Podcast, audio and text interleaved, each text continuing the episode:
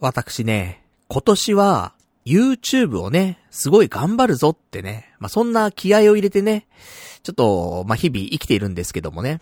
まあ、言っても、まだね、ちゃんとした YouTube の動画はね、アップしてなくて、まあ、ライブ配信だったりとかね、ショート動画とか、まあ、そんなのをね、やってる状況ではあるんですけど、っていうのも、まあ、どういう YouTuber になってったらいいんだろうななんて、まだ悩んでる段階で。で、ただ今ちょっと頭の中にあるのは、ちょっと懐かしいものを、なんか、軸にしてね、やっていくような YouTuber になれたらいいかななんてちょっと思ってるのね。例えば、その、まあ、昔懐かしの、俺たちが小学校の頃とかね。だ松坂世代ぐらいの年代の人が、お、これ懐かしいっていうようなものを紹介してったりとかね。例えば、文房具とかも流行った昔ね。で、ちょっとみんな震える、ね、その文房具の名前言うと、エスパークスとかね。わかる？エスパークス。久しぶりに聞いた人も多いんじゃないですか。ねお、あったみたいな。俺持ってたみたいな人いると思うんだけど。なんかね、エスパークスっていう、なんだろうなちょっとその勇者っぽい、なんかキャラがいるのよ。で、これが、なんか別にだからドラゴンクエストとかそういうんじゃないんだよ。文房具の、文房具界の中の勇者みたいなのがいて、キャラクターが。で、エスパークスっていたんだけど、これがめちゃくちゃ俺たちの年代の男子たちには、もう大ヒットしてて。でもエスパークスのノートはみんな持ってるし、鉛筆を持ってるし、で、そのノートでなんかゲームができたりとかね、鉛筆転がしてゲームできたりとかあったんだよね。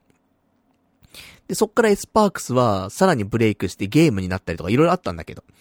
まあ、そんなのもあるじゃん。懐かしいじゃん。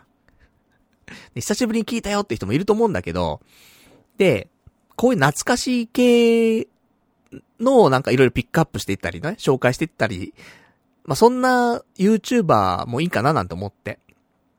で、そんな中で一つが、そういうね、文具とかもあるけど、あの、やっぱり、駄菓子系ね、うん、っていうのもあるかなと思って、まあ、これは老若男女ではあるんだけど、やっぱり俺たちの世代で流行った駄菓子とかもあると思うのよ。だから、その、今の若い子たちだと、紐球とかさ、ね、グミの紐球とかがね、なんか昔で言ったら駄菓子って紐球だよなとか、いう話かもしんないけど、またね、世代によって違うじゃない。で、俺たちよりもね、上の世代だとさ、やっぱ、ふ菓子だよなとかね、あると思うし。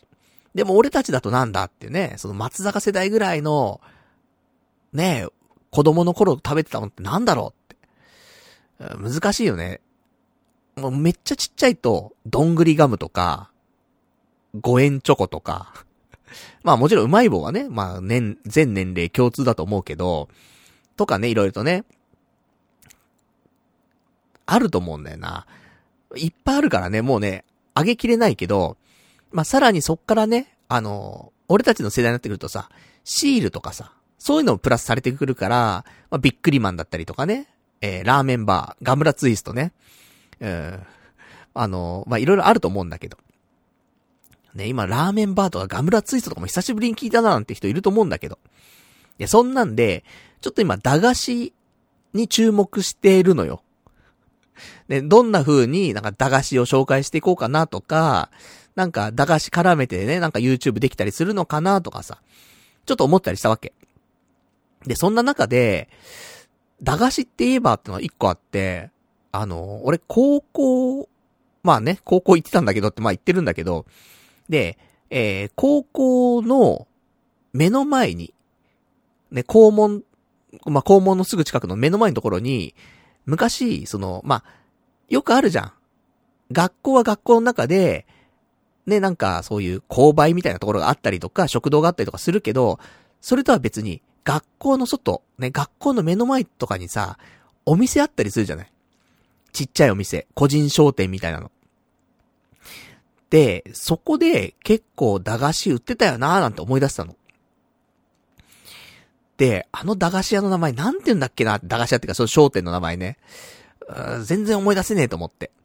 で、高校のね、自分の高校の名前を検索して、で、目の前にあった、ね、そのなんか、お店みたいな、調べても全然出てこないのよ。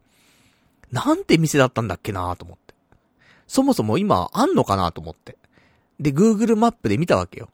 で、自分の高校の前をね、Google マップで見て、見たらさ、そのお店なくなってんのよ。普通の家とかになっちゃってんの。あれ？と思って。もう、跡形もないからさ、ヒントもないからさ、なんだかわかんねえなーなんて思ってたら、なんかいろいろ調べたところ、その、俺の出身高校の、なんか、掲示板みたいなのがあって。で、そこで、ちょっとその、ね、その目の前にあった個人商店の話題が出てたのよ。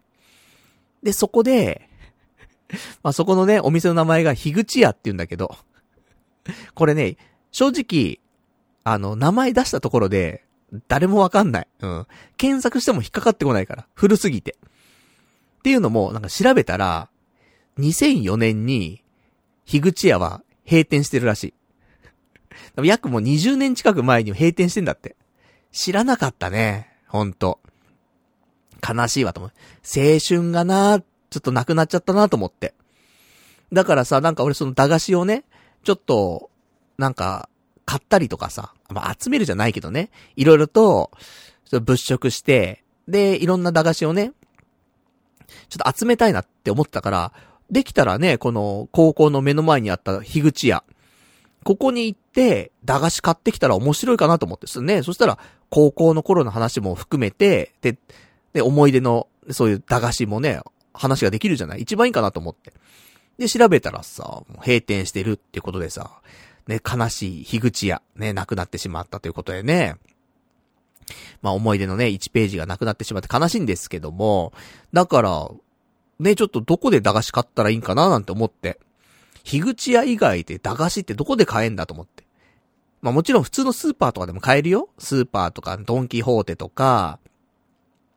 まあコンビニだってね、まあ少なからず売ってはいるんだけど、ただ、その、いろんな種類を大量に欲しい時に、やっぱ、駄菓子屋とかじゃないと、まあ買えないよ。ラインナップが少ないからさ。うまい棒だってさ、ね、コンビニじゃ3種類ぐらいしか置いてないじゃん。あれじゃダメなんだよね。やっぱ14種類ぐらい欲しいわけよ。うまい棒だってね。で、他にもいっぱいあるわけじゃん。あの、昔食べてたね、やつもあれば、食べたことのない駄菓子もあるわけじゃん。だからさ、そういうのもね、なんか、いろいろと揃えたいなと思って。でもなんか、そういえばと思ってさ、あのー、大型のスーパーっていうか、例えばイオンとかさ、イオンとかの、その食料品売り場じゃなくて、あの、ゲームコーナーとかあるじゃん。でもゲームコーナーの横あたりに、なんか駄菓子屋売ってるスペースあったなと思って。なんか駄菓子屋、うん、駄菓子アミューズメントエリアみたいななんか、あったよな、昔なと思って。で、ちょっと調べたわけ。したらなんかあるんだよね、やっぱりね。そういう、昔ながらの駄菓子屋ではなくて、今時のチェーン店の駄菓子屋っていうのがあって、で、これが、いわゆるそのイオンだったりとか、あと都内だとね、サンシャインとか、池袋のサンシャインの方に、なんかそういうお店があったりとかして、なんか、その、駄菓子のチェーン店、大型店ってのがあるわけ。だちょっとこことか行って、まあ、いろんな駄菓子をね、見繕ってきて、で、それをね、ちょっと YouTube で紹介とかしたら、どうなのかななんて思って。で、そんなんでいろいろ考えたんだけど、まあ、多分ちょっとめんどくさいなと思って。あの、イオンとか行くのもちょっと遠いし、俺の知ってるイオンとかだとね、埼玉とかになっちゃうし、で、あとは、サンシャインも池袋まで行かないといけないから、まあね、渋谷から池袋なんで近いでしょってのもあるかもしんないけど、意外とだるいのよ。あの、思いのほか遠いんだよね。下手したら1時間ぐらいかかる可能性あんのよ。だってね、まあ、例えば、山手線で行くっつったら、俺こっから歩いて渋谷まで行くのに25分かかるわけ。で、そっから山手で、まあ、10、15分くらいかかるのかな池袋だと。で、かかるじゃん。35分、35、40分じゃん。で、駅からサンシャインまで歩いて、まあ、15分じゃん。みたいな考えると約1時間くらいかかっちゃうんだよね。意外と。遠いのよ。池袋。ねえ、同じ都内なのにね。で考えると、ちょっとだるいなと思って。近くにないんかなと思って、ちょっとあの、ネットでね、あの、駄菓子屋みたいな検索したわけ。さあまあ近くっちゃ近くなんだけど、あの、幡ヶ谷っていう駅があって、新宿から、京王線か？ねえ、えー、京王線だか京王新線だかちょっとわかんないけど、えー、2駅ぐらい先のところで、あの、一応ね、俺歩いて行けるっちゃ行ける距離なの。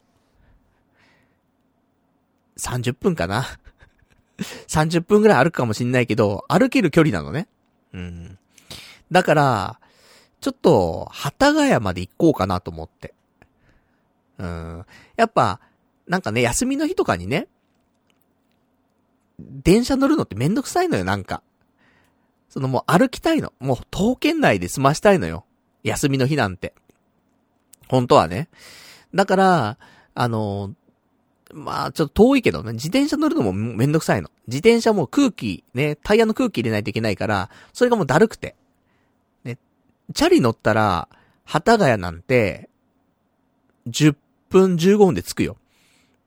でも、空気入れるのがめんどくさすぎて、ね、5分で入れられるとしてもね。なので、で、結局じゃあもう歩こうと思って、で、幡ヶ谷まで歩いたわけ。夕方ぐらいにね、その休みの日の夕方歩いて、で、で、あの、幡ヶ谷にその、駄菓子屋さんがあると。で、大型店じゃないと。個人店があるということだったんで、なんか、懐かしいじゃん、個人のね、駄菓子屋なんてさ、もうなかなかないからさ。で、あるよ、つって。しかもなんか、おばあちゃんがやってるお店みたいな。で、Google のなんか評価とかを見ても、すごい高評価なのね。おばあちゃんの接客がなんか温かいとかさ、懐かしいと書いてあるわけ。うん、いいじゃんと思ってさ。ねえ、だ個人商店で昔のちっちゃい頃思い出してさ、ね、ちっちゃい頃はさ、そんなね、その、やっぱりちっちゃな商店とかでね、買ってましたから、駄菓子とかね、あと普通の駄菓子屋とかでも買ってたけどもさ、そういうの思い出せっかななんて思って。で、旗ヶ谷行って、で、着きましたと。で、お店の方もすぐ見つかったのよ。本当幡ヶ谷の駅前にあってさ。で、佇まいもいいのよね。なんか、緑色の扉しててさ。で、なんか、ちょっと、ちょっと古めかしい。でも、古めかしいっていうのはちょっとレトロ。本当に言い方を悪く、なんかよく言ってるわけじゃなくて、普通にレトロな感じがあって、で、扉が緑色で、なんか、ちょっとおとぎの、ね、おとぎ話に出てくるような雰囲気、気持ちね。だ大人が見てもそう感じるんだが、多分子供とかが見たら、ほんとそんな感じすると思うよ。で、店内ね、ちょっとガラス張りになってたから、ちょっと覗くと、まあやっぱ中には駄菓子が結構並んでるのよ。で、あの、特にお客さんとか入ってないのよ。結構狭いは狭いのよ。そんな広いところじゃなくてさ。だから、まあお客さんが、まあ2、3人入ったらね、あの、もう、パンパンになっちゃうかなってどんだけ狭いんだって話だそんなに狭くないんだけど。やっぱ、ね、その、品物物色しとか、物色したりとかするから、そうするとさ、やっぱ何人もいるとね、あの、重なっちゃうからさ。邪魔になっちゃうじゃない。そうすると、中でお客さんいられるマックス3人ぐらいかなって感じなんだけど。で、あ、そのおばあちゃん、その接客してくれるおばあちゃん、ね、店主の人が、あんまなんか、ちょっと見ても姿が見えないのよ。だから人、ね、誰かお客さん入ってきたら、そのね、扉からさ、なんか、鈴が、鈴が鳴ってね、カランカランって落として、で、おばあちゃんが出てきてみたいな、そんなスタイルなのかなと思ってさ。で、どうしようかなと思って。ね。なんかちょっと入りづらいのよ。なん、なんだろうね。俺多分どんな店も入りづらいんだけど、チェーン店は入れるのよ。なんだけど、個人商店ってさ、もちろん、居酒屋とかね、バーとか、カフェとか、まあ、服屋だってそうだよね。なんでもそうなんだけど、個人商店入りにくいんだよ。で、これが、まさか俺、駄菓子屋すらも入りにくいと思わなくてさ。ビビったよね。自分にビビった。うん、駄菓子屋すらも個人商店だと入れないのかと思って、この年になってもと思って。で、本当俺も、この駄菓子屋の前、何回通ったかな ?10 回ぐらい行ったり来たりして、ちょっと覗いては、ね、あの、通り過ぎ、覗いては通り過ぎ、繰り返して、何やってんだろうと思って。でも入れないな、どうしよっかなと思って。で、一旦落ち着こうと思って。で、幡ヶ谷の駅前に、家系ラーメンのお店があるのね。で、そこ行ったことなかった店でね、あのー、まあ、武蔵屋なんだけど、幡ヶ谷の駅前にある武蔵屋って、武蔵屋で、で、これ行ったことない武蔵屋だったから、だからその、駄菓子買ったら、帰りに武蔵屋食って帰ろうと思ったのね。でも駄菓子屋寄れないからさ、一旦武蔵屋で落ち着こうと思って。で、食べて。で、ちょっとね、なんか、あれ？いつも食ってる武蔵屋とちょっと味違うなとかね、麺の太さが違うなとかちょっと思いながらさ、食べて。でも波650円もやっぱ安いなと思って。武蔵屋すごいなと思って。まあそんなことをしてさ、まあね、15分くらい経ったかな。ね、食べてからさ。よしと。ね、パワーもね、あの、ついたし。これは行くしかないと。思って、またね、その駄菓子屋行くわけ。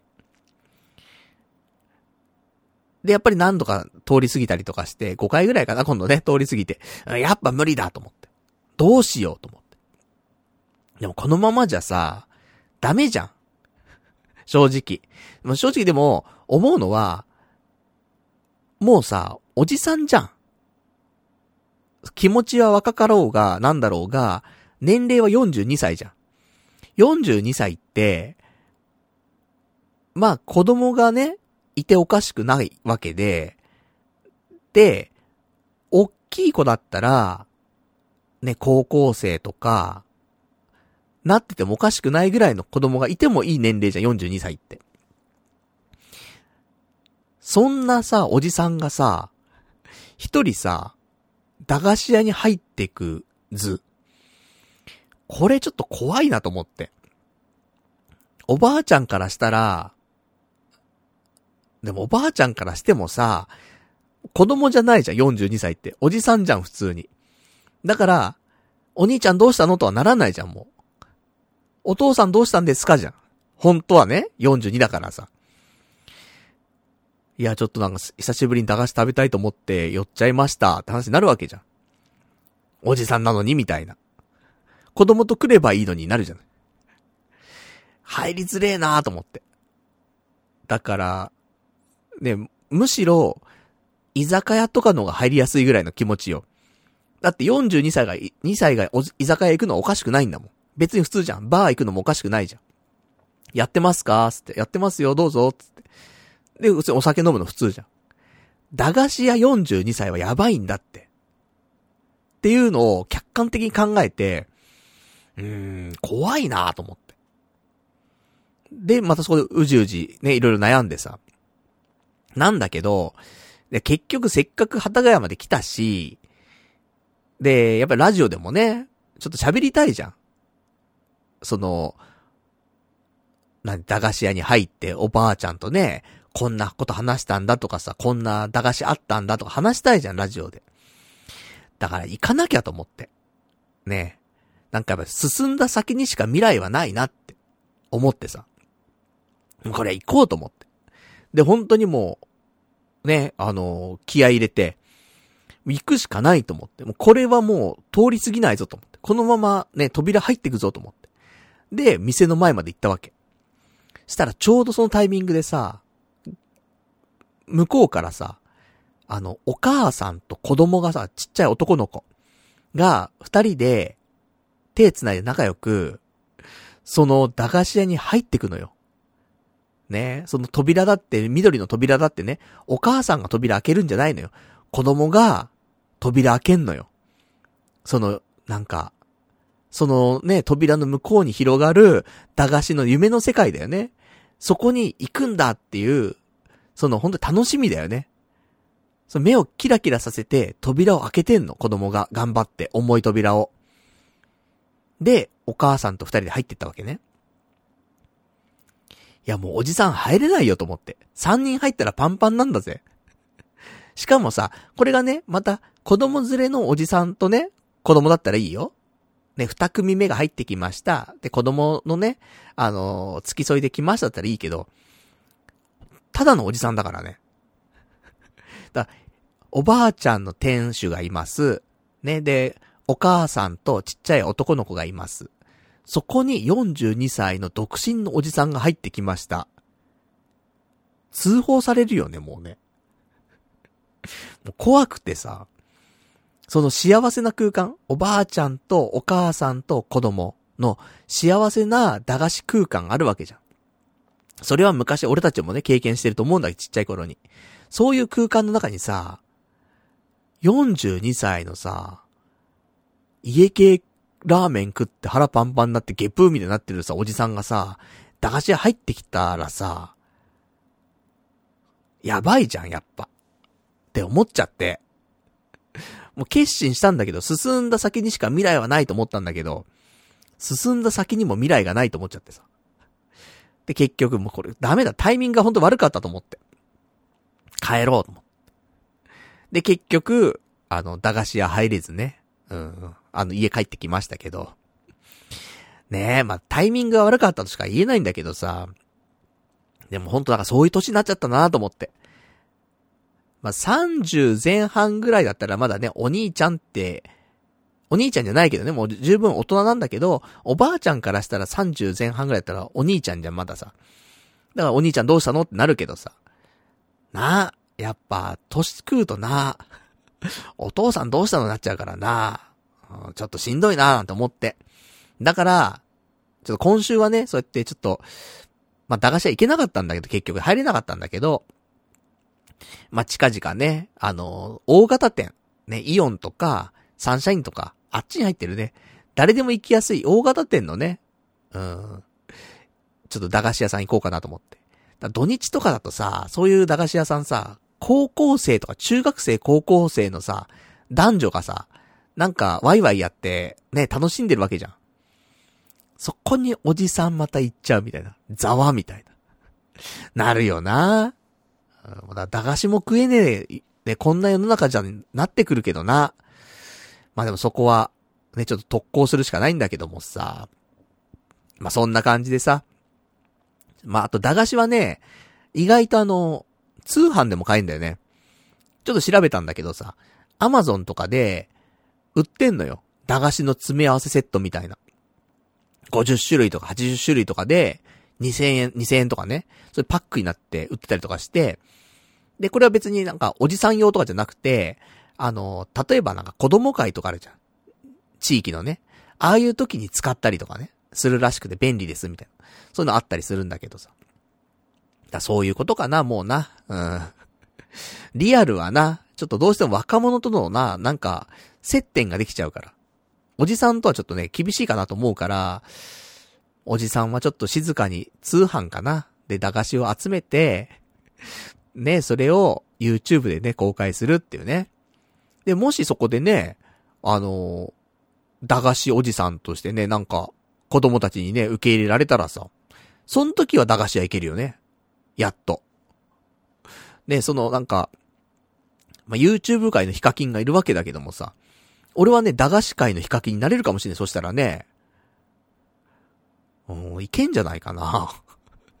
まあ、いけないけど、いけないけど、でも調べる限り、駄菓子おじさんみたいなので、なんか確立してる人はまだいないっぽいんだよね。駄菓子系 YouTuber。まあ、いたとしても、多分そんないないと思うのよ。探してもちょっと出てこないぐらいだからあんまり。であれば、俺が駄菓子系 YouTuber の第一人者になれる可能性はね、ゼロじゃなくて。詳しくはないけどね。ただ、食ってきたじゃん。俺たちは駄菓子食ってきたじゃん、やっぱり。人一倍。だから、その熱量とかね、エピソードあるわけじゃん。だからいけるんじゃないかなと思ってね。懐かしいのですよ、攻めようと。いう感じなんだけど。まあ、そんな、ね、ちょっと駄菓子屋、ね、昔ね、なんか、個人店のおしゃれなカフェに入るのにね、なんか何度も何度もね、入り口をね、行ったり来たりしたってのあったけど、まさか駄菓子屋でね、同じね、なんか現象起きるとは思わなかったけどもね。ちょっと思うのは、おばあちゃんのお店だからさ、いつね、閉店しちゃうかわかんないと思うのよね。前もさ、おじいちゃんがやってるさ、中華料理の店とかね、行きたいな行きたいなと思って練馬にあった幸楽って店。で、結局潰れちゃったのよ。だから、行ける時に行かないと、潰れちゃうんだよね。おじいちゃんおばあちゃんの店って。だから今回行かなかったことによって、例えばね、この後3ヶ月後、半年後ぐらいにね、もう一回リベンジしようつって。行ったとしても、店潰れてる可能性あんだよね。ちょっと行っときゃよかったなーって思うからさ。まあそういう後悔がないようにね。まあちょっと、早い段階でね、ちょっと駄菓子系 YouTuber になってね。うん。ちょっとなんか、ね、撮影していいっすかぐらいのね。うん。テンションで。駄菓子紹介する YouTube やってるんですけど、おばあちゃんの店紹介してもいいですか？撮影してもいいですか？ってね。いけるぐらいの大物になって、ねまあ、ちょっと凱旋したいなと思っておりますんでね。そんな、ね、うん、駄菓子系 YouTuber 目指すね、おじさんが今日もね、えー、長々とちょっとお話ししていきたいと思いますんで、よかったら最後までね、えー、お聞きいただけたらと思います。それでは、ね、今日もやっていきたいと思います。パルナイトの童貞ネット、アットネトラジー。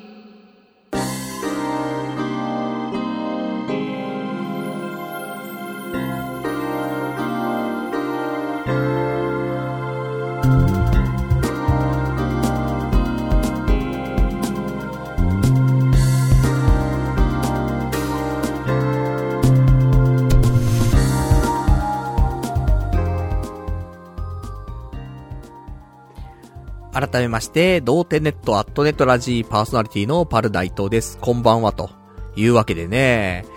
まあ、ちょっといろいろとね、あの、YouTube、ね、どんなスタイルでやっていこうかななんて思ってる中ね、まあちょっと駄菓子に行き着き始めてるんですけどもね。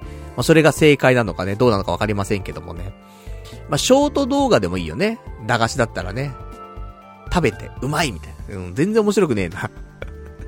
ねどうしたら駄菓子が面白くなるのかね、見てもらえるのかわかんないけどもね。あと懐かしいやつもね、なんか色々とあると思うんだけどなうん、やりようによってはな。あと見せ方だなと思うんだけど。で、一応あのー、いつもね、YouTube のチャンネル登録者数ね、発表してるんですけどもね、今日あの、早めに、ね、今の段階で言っちゃいますけど、先週の YouTube のチャンネル登録者がね、えー、173人だったんですけども、今週はですね、178人、ね、5人増えました。ありがとうございます。まあ、相変わらずね、あのー、ショート動画でね、明日はこれを食えっていうね、まあ、なんか、俺が今日食べたね、食事を動画にしてね、まあ参考にね、明日これでも食ったらいいんじゃないのっていうね、動画をね、あの日々15分ぐらい上げて、15秒ぐらいのね、動画を上げてるんですけど。まあ、この動画で、ちょろちょろ増えてる。本当に、ね、微増なんだけどもね。ただやっぱりね、あのー、何の動画をアップしたらいいんだろうって考えてる間、何もしないのはまたそれでもったいないからさ。できることをやってこうってことだよね。できることは飯の動画を上げるしかできねえって。で、ね、飯の動画をひたすら上げるっていうね。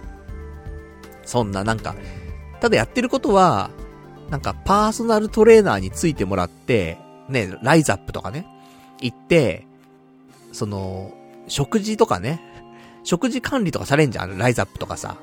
トレーナーの人にさ、毎回食べたものを写真撮って送ってくださいとか言われるんだよね。あれやってる感じ。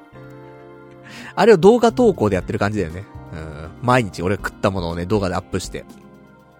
明日はこれを食えとか言ってね、やってっけどね。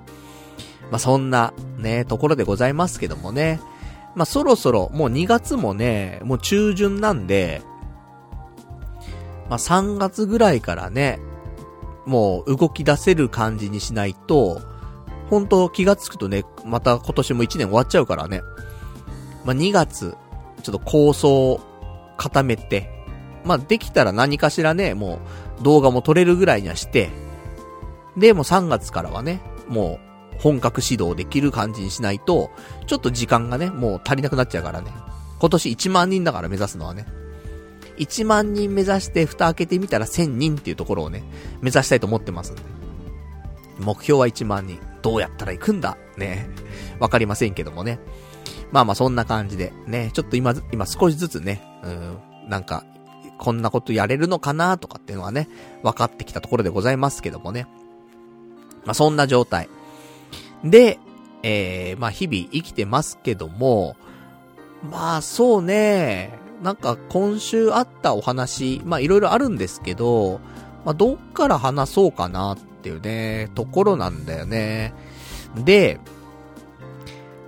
今週、そうだなどの話から行くかなまあ、もう、行こうか。ね。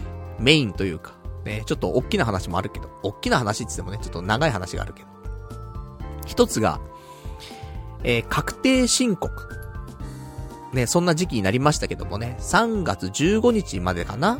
うん、確定申告の時期ってのがね、ありますけども、皆さんやってますか？確定申告。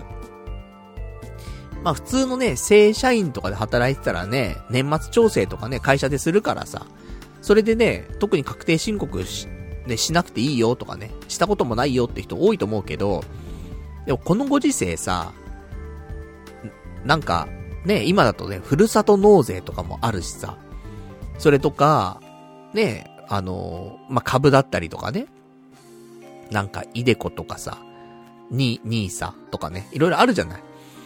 だからさ、なんか、そういう収益的なものが、会社の収益以外であったりするじゃない。結構今の人たちってさ。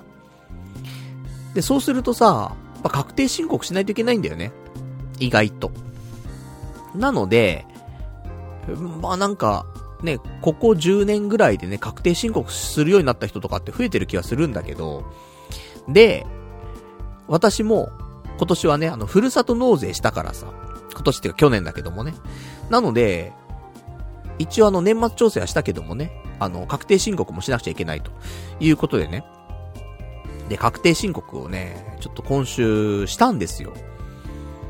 で、一応、去年とかは多分、あの、仮想通貨とかも決済したりとかもしたから、それでね、また申告もしなくちゃいけないとかいろいろやったんだけど、今年はね、仮想通貨はね、あの、買いはしたけど売ってなくて。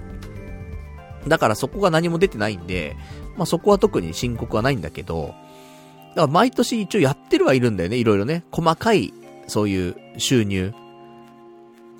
ね、あったりするからさ。まあ、収入ってほどでもないよな。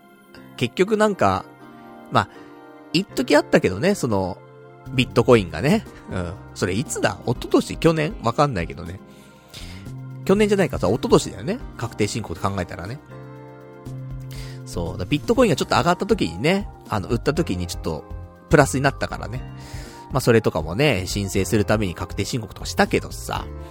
まあ、なんだかんだしてんだよ。確定申告、ここ、ね、何年か。多分してんのかな ?2 年、2年、2年、3年してんかな？わかんないけど。で、いつもパソコンからするのよ。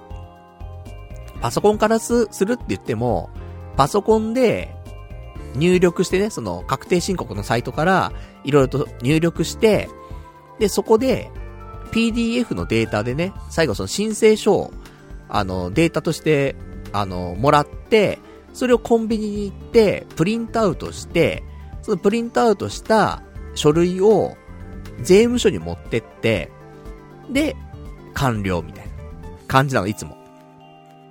でもせ、別にそんな苦じゃないのよ。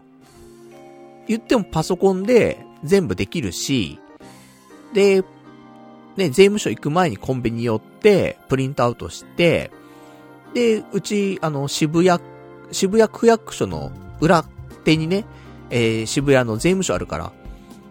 だから別に渋谷の駅に向かう途中にあるようなもんだから、言ってもって感じなのよ。で、しかも、平日休みとかの日に、税務署行くと、すごい空いてるから、ほんと並ばないで行けるのね。入った瞬間に、じゃあこちらどうぞって言って、渡して、見てもらって、反抗してもらって、控えもらって、お疲れ様でしたって終わるのよ。本当に、税務署入って3分で出てこれるぐらい。何も苦じゃないのよ。このやり方。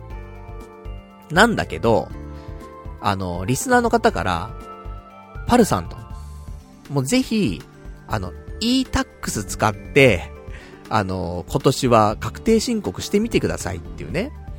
そんなことを言われまして。で、e-tax ってのあるのよ。確定申告ってね。まあ、聞いてる人はおじさんが多いからね。うん、みんな知ってると思うんだけど。ね、知らないね、子供たち。ね、高校生とかいるかもしんないからね。確定申告って何ぞやからね、入るかもしんないけど、まあそこは置いといてさ。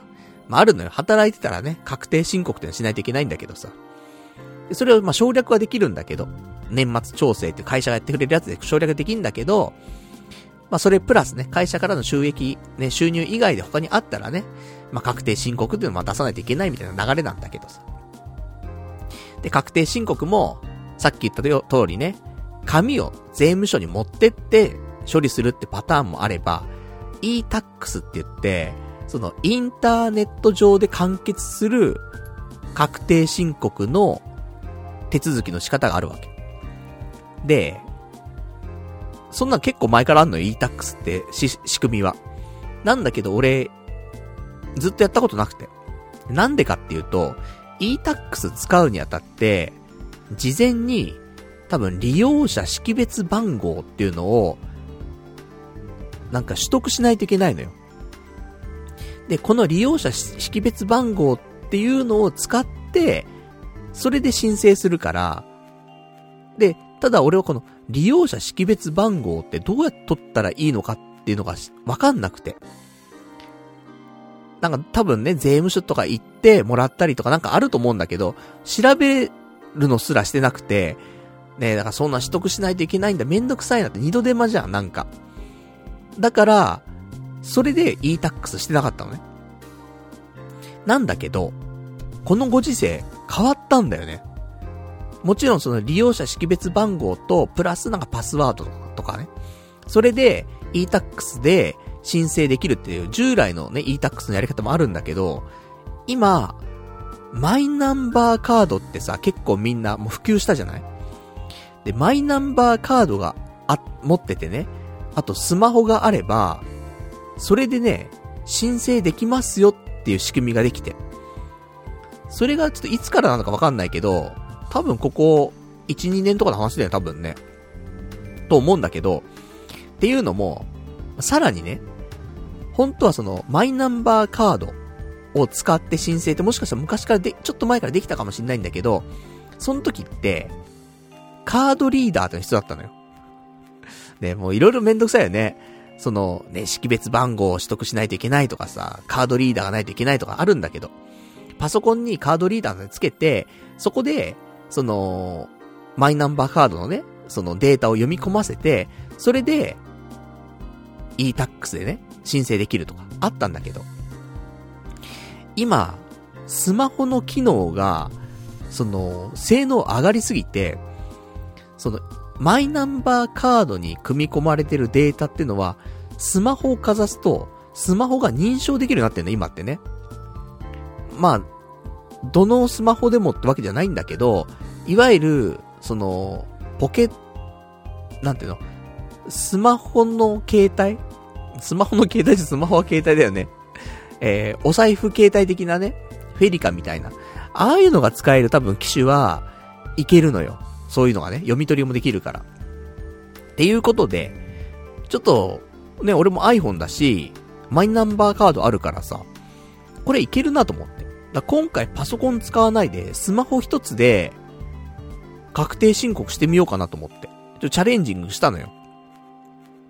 でさ、まあ、いろんな事前準備は必要なのよ。ね、もちろんスマホは必要です、マイナンバーカードは必要です、とかね、あったりするんだけど、で、あとはアプリね。アプリの方も、その、マイナンバーカードのさ、マイナンバーポータ、ポータルみたいなさ、ポータビリティでよくわかんないけど、なんかそんなね、アプリがあって。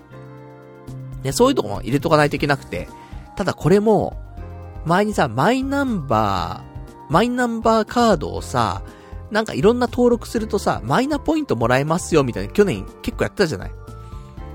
で、あれのおかげで、なんか健康保険証とかともね、連携させたりとか、あとは、金融機関、ね、銀行とかの口座とね、連携させたりとか、で、やるとマイナポイントもらえますよ、つって。で、あれのおかげで、俺、ね、それ登録してたから、そのアプリとかも全部ね、入ってるし、もう、意外とセッティング済みだったのよね。で、よかったよかったと思って。で、普通に確定申告のページ行って、どんどん進めていくと、じゃああの、マイナンバーカードでね、申請しますので、マイナンバーカードを読み込んでくださいみたいな。出るわけ。で、ボタンピッピ押してって、じゃあ、マイナンバーカードの上にスマホを載せてくださいみたいな。ピーみたいな。読み込みましたみたいな。なって、で、俺の情報が、もうガンガン入ってくるわけ。マイナンバーカードからね、連携してさ。すごいなと思って。で、このままね、パソコンも使わず、すごいね。パソコンも使わずだよ。スマホ一つで確定申告なんて、そんな時代来ると思ったすごいよね。昔のさ、なんかさ、ガラケーみたいなのを使ってた時代、i モードとか使ってた時代にさ、まさかね、確定申告がスマホでできるようになるとは思わないよね。携帯一つでね。なんかすごい時代だなと思いながら進めてさ。で、次に、厳選徴収表を用意してくださいって言ってさ。で、これを、本当は入力していかないといけないんだよね。各項目に対して、厳選徴収票のなんとかって項目の数字が入ってるから、これはいくら、で、これはいくらみたいなさ。な、何十、まあ、十何箇所ぐらいあるんで多分ね。それを一個ずつ入れていかないといけない、本当は。本当はね。だけど、違うんだよ、スマホだと。厳選徴収票の紙を、スマホのカメラで撮影してくださいって言うんだよ。わかりました？ね、厳選徴収票の紙を手に持って、で、カメラでパシってやったわけ。したら、読み込みました、つって。で、あのー、以下の数字が間違っていないか確認してくださいみたいに出て。で、結局、厳選徴収票の紙に載っている数字を全部その写真に撮ったら、それを、なんていうスマホが認識して、各項目にも数字入れてくれてんのよ。すげえなと思って。まあね、もう、厳選徴収票はみんなさ、同じフォーマットだからさ、ここに何が入る、ここに何が入るって分かってるし、ね、そのフォントとかも決まってるわけじゃん、数字とかの。だから、まあ、識別できるんだろうけど、それにしてもすごいなと思ってさ。で、全部、ね、入力しなくちゃいけないやつも、カメラ一つパシャってやったら、ね、十何箇所全部バーって入ってる。すげえ時代来てんなと思って。で、その後とかは、医療費とかあるじゃない。意外とさ、医療費とかもさ、なんか、ちょこちょこね、病院行ったりとかしてさ、で、その時に、あのー、どんぐらいお金かかったとかあるわけじゃない。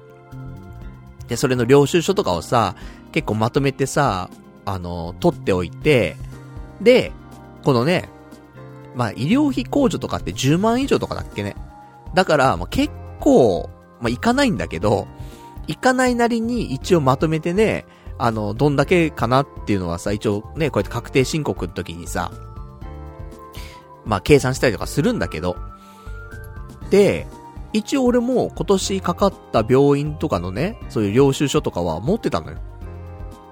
結構なんだかんだでね、あの、あるからさ。なんだけど、その、マイナンバーカードと健康保険証がもう連携したから、その、医療費っていうのが、もう、入ってんのよ。すでにね。マイナンバーカード読み込んだことによって、医療費が入ってて、すごいよね。そのさ、一回ね、病院行ってさ、なんか500円だ、1000円だってあるじゃないそれがさ、ね、なんか、例えばね、10枚、20枚あったとするじゃない一枚一枚さ、計算してってさ、足し算してってさ、で、あ、これいくらになったっつって。でも結局10万円いかないみたいな。なんだこれみたいなさ。だったりするところが関係ないからね。もうその、今までの領収書とかもいらないよ。うん。だってマイナンバーカードで連携してるから。だそんなんで、自分で計算する必要なく、パッと医療費が、ね、総額が入るっていう。これはすごいわ。うん。正直、源泉徴収票をね、カメラで撮って、一発でね、データが入ったのすごかったけど、医療費がまとまってるのがいいわ。うん。何かと。そういうなんかね、領収書とか残しとかないといけないとめんどくさいじゃん、やっぱり。それ今後いらなくなるんだなって思ったもんね、それでね。すごいなーと思って。で、あとは、まあなんか、それぞれ、あと、まあ、ふるさと納税とか入れて、で、ふるさと納税もね、まあ別に去年のね、あの、とある、埼玉県のね、FM 放送、ラジオのね、FM 放送のところに、ふるさと納税して、で、あの、来年ね、一回だけ、あの、FM、コミュニティ FM の中でね、生放送に出演できる券っての買ったからさ。それ買った分ね、ふるさと納税、あのちゃんと申請して、しておかないとね、もったいないからね。だ、それやってさ。とかやってたら、もう普通に、まあ、サクサク進んでって、で、これで提出しますか？みたいな、なって、で、提出する、ボタンを押して、提出完了しました。すごいなと思って。で、電子提出だからさ、なんかね、で、一応なんか、書類の提出？以下の書類は提出してくださいみたいな、なんかあるのよ。だからなんか、せっかくオンラインでね、e-tax で申請したのに、なんか、べ、別に書類とか持ってかないといけないのか、郵送したりしないといけないのかなとか思ってみたら、俺が別に出す限りのも内容だと、特に別途、なんか書類を作って持ってったりとか郵送する必要もなかったから、結果、本当にオンラインだけで完結できたんだよね。だすごいなと思って。だから今、今年は特に税務署行くこともないし、コンビニ行ってね、あの、コピーとかする必要もないし、もう終わり。うん。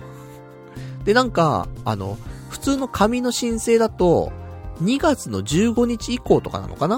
うん。あの、確定申告のし、その、持ってったりするのがね、できるのはそっからなんだけど、受付が。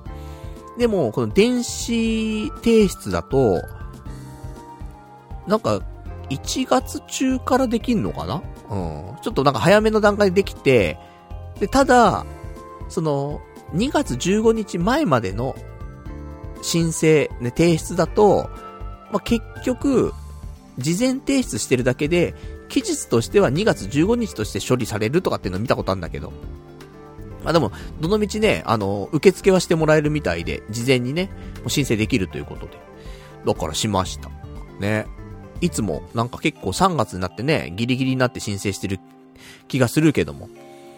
なんかもうすでに、そんなんでスマホでできてね、結構楽だったなと思って。源泉徴収もあるから、その時に、なんかあの保険とか、医療保険とか、あの辺も全部まとめて入れてたからさ、なんかその辺のやつももう別にね、あのなんか、別途入れたりする必要もないし、ほんとスムーズにできてよかったなと思って。あの、もし、ね、あの、マイナンバーカードこれある人前提ね。ないと結局、あの、利用者識別番号とか必要になってくるから。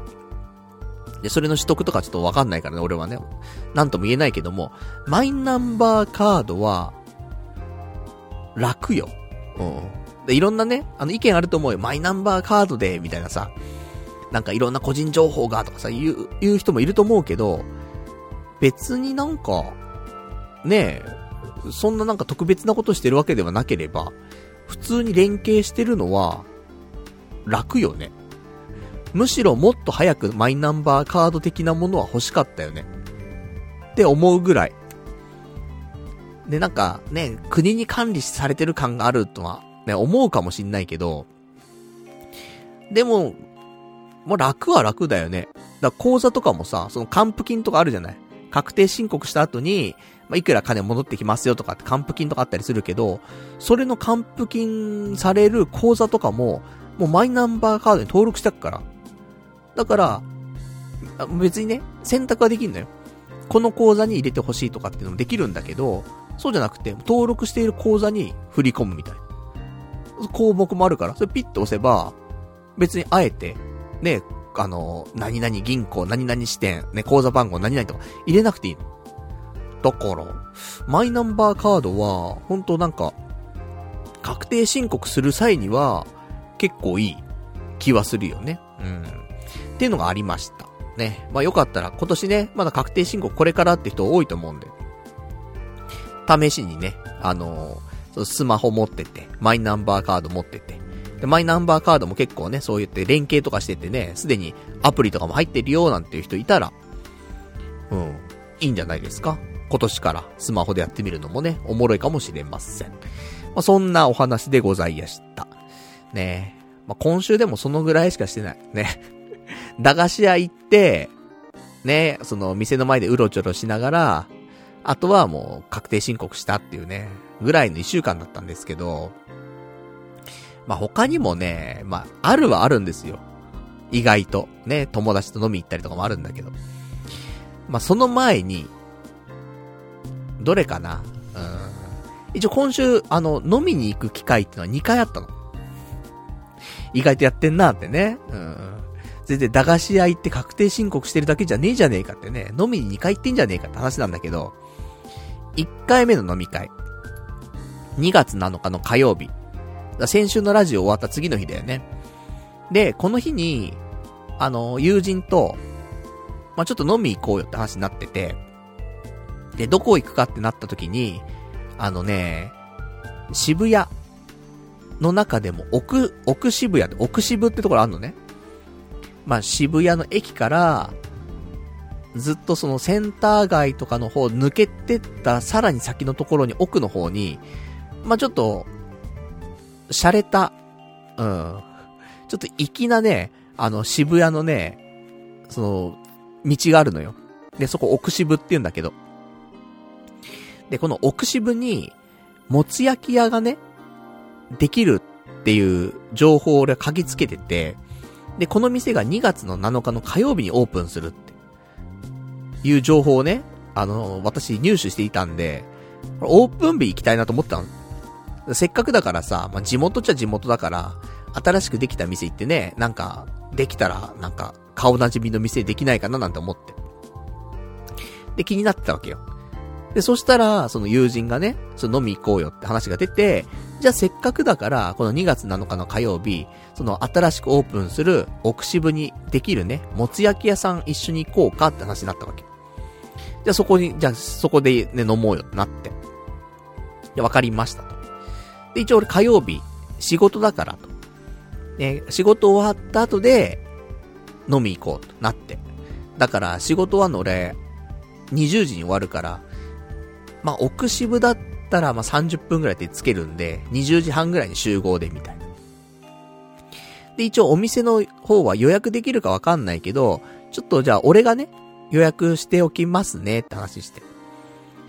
で、その日の、あのー、お昼休みぐらいかな？に、ちょっと予約しようと思って。で、食べログ開いたわけよ。そ食べログにも一応店の情報は出てて、で、電話番号とかもあったんだけど、なネットから予約できるみたいな。ね、あるじゃない？食べログって。電話か、ウェブで予約できますよ、みたいな。で、ウェブで予約するってやったら、あの、普通に選べたのよ。で、時間は、つって、20時半、あ、空いてるな、つって。で、ピッて押して。で、予約、つって。そしたら、予約完了しました、みたいなメールが来てさ。あ、できた、できた、と思って。で、それをさ、友達にも共有してさ。で、あの、まあ、お昼時間ね、終わったからさ、仕事戻って。で、仕事終わって20時だよね。じゃあ、ね、その奥渋のお店行こうと思って。で、会社出てさ。で、スマホを見たわけ。したらその友人からさ、LINE が来ててさ。あの、なんか、いろいろなんか、ね、俺がその共有してね、今日20時からでこの店だよって予約したよみたいな送った後、ね、あのー、何回か友人から LINE が来てて、内容が、え、明日の予約になってるけど、飲むのって今日だよね？って来てて。ん？と思って。で、なんか、あの、お店の方に確認の電話したけど予約取れてないって言ってるよとかね。どうするの？みたいな。いろいろ来てるわけ。あと留守番電話とか見ると、なんか知らない番号から電話かかってきてんの。何が起きてるんだと思って。そしたら、いろいろ、ね、チェックしてみると、俺が予約した、ね、その、もつ焼き屋さんなんだけど、ここを、ね、あの、食べログの方で予約したんだけど、ウェブからね。なんか、次の日の、水曜日の20時30分で予約しちゃったらしいのよ。食べログで。俺は、前の日のその火曜日、その当日の火曜日の20時半で予約したつもりだったんだけど、何やら次の日で予約してたらしくて、で、それを友達に共有してたわけよ。だから友達は、え、なんで今日じゃないの？明日でなんで登録してんの？契約、あの、予約してんの？てで、これがなんか間違いなのかなんだかわかんないから、友達が、そのお店に直接電話したっぽいのよ。したら、お店自体も、そのオープンした日だからさ、食べログとかでの予約とかって多分来てなかったんだろうね。だから、今日も明日も予約とか入ってないですよって回答だったらしいね。だからもうなんかごっちゃごちゃになってて。で、俺の方には今度お店から電話があって、なんかね、予約ね、ありがとうございますみたいな。で、無事、あの、予約の方は、えー、明日の水曜日20時半から予約できてますよ、みたいな。ね、さっきはちょっと確認できなくてすいませんでした、みたいな、なんか帰ってきてるわけ。友人から電話して、で、お店から俺、俺のとこに来てるっていうね。そういうなんか三角形みたいになってんだけど。すべてが違うのよ。すべては、火曜日、その当日の20時半に予約をして、で、友達と二人で飲むと。これだったんだけど、すべてが、一致してないのよ。で、これは何が俺が悪いかっていうと、結局俺が間違って予約しちゃったんだよね、結局ね。火曜日だと思って予約したら水曜日だったって話です。で、あのー、お店の方に電話して、え、違うんですと。ね。いや、実は予約したんですけど、あの、明日の予約じゃなくて今日予約したかったんですよ、つって。で、20時半からって予約できますかって聞いて。で、ちょっと調べます、つって。そしたら、ちょっと待って、その後、ね、電話、ね、あの話になってさ。ちょっとやっぱり今満席でと。ね、オープンした日だからね。それは賑わってるよ。で、満席で、ちょっと、予約はできないですねって来てもらって、もし開けばって感じなんですけど。わかりました。すいませんでした。で、明日の予約はじゃあちょっとなしで大丈夫なんです。すいませんでした。電話切って。で、友人の方に連絡して。ね、あのー、申し訳ないと。ね、予約、今日、だとね、思い込んでたけど、明日で予約しちゃってましたと。すいませんでした。ってね。したら、なんでそんなことになったの？みたいな。ね。そんな初歩的なミス初めてなんだけど、みたいな。結構怒ってんだよ。まあそりゃそうよな。スケジュール開けてくれてさ、ね、時間開けてくれて、で、で、俺もさ、で、ちなみに今どこにいるの？って聞いて。で、そしたら、で、なんかその今日になるんだか明日になるんだかわかんない状態だったから、もう家にいるよ、つって。わけ。ねで、いろいろちょっと話して。したらもうちょっと一旦今日はじゃあなしにして、また次回っていう方がいいかな、つってね。うん。じゃそれで、みたいになって。もうね、もう平謝りこっちもね、うん。すいませんした、つってね。うん。ちゃんと今今後、あの、確認します、みたいな。で、ね、一応終わったんですけど、ね、まあ終わっちゃいないんだよ、それはね、本当はね。本当になんか悪いことしたなと思って。だ、向こうも時間空けてくれてたし、しかもさ、楽しみにしてくれてるわけじゃん。飲むこと一緒にね、飲むこと楽しみにしてくれてたのに ねえ、その、予約した人間がさ、間違っちゃってるってさ、まあそんなね、アホなことあるかいっていうね、話なんだけどさ。で、そんなんで。で、一応、じゃあ今日、なしねって話になって。で、俺そのまま帰ってさ。で、最寄りの駅からその奥渋の方も一応歩いてってさ。で、やってるかなと思って。そのもつ焼き屋さんね。一人でカウンターとかで座れたら、ね、初日行きたいなとは思ってたからさ。で、空いてるかななんて思って行ったら、いや、満席ですって話で。だ、結局、ね。友達とも行けなかったし、一人でも行けなかったしと。ね、初日に行けなかったし。悲しいな、つってね。まあ、そんな。だ結局、今週2回飲み行く予定はあったんだけど、1回はこれで潰れましたね。うん、まあ、残念。まあ、しゃあないな、これな。うん。だ今後はちょっとこういうミスしないように。ね初めてかもしれない、こんなことやったのね。うん。予約の日を間違えるっていうね。で、これ、なんで間違ったかっていうと、食べログの予約のページがね、普通さ、予約のページってさ、当日から予約できるじゃん。普通ね、予約っページ行ったら、当日の時間がバーって出てて、で、横に翌日の時間がバーって出てると思うんだけど、なんかこの日、結局オープンした日だから、その当日の予約はできなくて、翌日からの予約だったんでね。だからてっきり当日だと思ってそれが。予約できんじゃんと思って。ピッてやったら、ね、普通に翌日だったっていう。だけの話なんだけどね。ちゃんと日付を見てれば、わかる話ではあったんだけど、まあ気づかないよな、なんかな。うん。罰とかなってるわけでもないからさ、その当日がね。だからさ、だからなんか、うん、ちょっと、ね。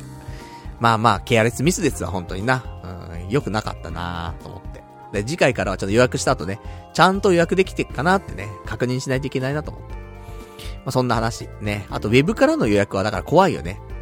電話予約だったらさ、間違いないじゃん。今日なんですけどって言えるじゃん。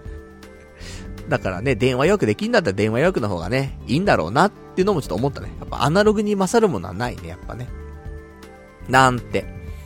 まあ、そんなね、えー、飲みがあったりとか、しましたけどもね。うん、結局その後も、そのお店、行ってないからね。まあ、近々ね、ちょっと少し、なんか、落ち着いたらね、行こうかなと思いますけども。で、そんな感じのね、昨今でございますけども、で、あとはね、今週のお話で言うとですね、一個ちょっと話したいこといいかな？軽く話して。もう先週の話でお腹いっぱいだよなんて人いると思うんだけど、先週ね、冒頭でなんか色々話したの俺。何話したかっていうと、なんか、ワクワクしたいなみたいな話。ずっとしてたんだけど、で、結局、何の話だったんかな人生は心が作るっていうね。話を結構してて、まあ何かっていうと簡単に言えば、まあ少しでもいいから、1日1分でも1秒でもいいから、ちょっとだけでもプラスのことを考える。ね。急にポジティブな考えにはならないよと。で、人間そんな風には変われないけど、1日1秒でも、ポジティブなことを考えることはできるよね。で、それが積み重なることによって、結果、ポジティブにちょっとなるし、うん、人間というものが、まあ、変わってくるというか。それはネガティブなことも一緒で、1日1秒ネガティブなこと考えてれば10年経ったら結構ネガティブなんだよね。で、そういう心の積み重ねが人生なるよっていう話をしてた。先週ね。だから、なんか最近ワクワクしないなとか、ウキウキしないななんていうところも、気持ち、本当に1秒でも、なんか、プラスのことを考えることによって、10年後、20年後に、もしかしたらわーいわーいと、ね。なんか、ウキウキ、ワクワクするような、そんな日々が、また取り戻せるんじゃないかな、みたいな話を、まあ、永遠としたんだよね、先週。なんか、ラジオ終わった後に、何喋ったんだろうって、ね。若干思ったのもあったんだけど、その時話したかったんだよね。で、それを、まあ、話した上での今週なんですけど、さらに、この考えがブラッシュアップされまして、だからその話をちょっとしたいなと思って。ね、もうお腹いっぱいだよって人いると思うんだけど、今日はそんな、あの、胃もたりするほど喋んないんで、軽くなんですけど。ね今週何を思ったかっていうと、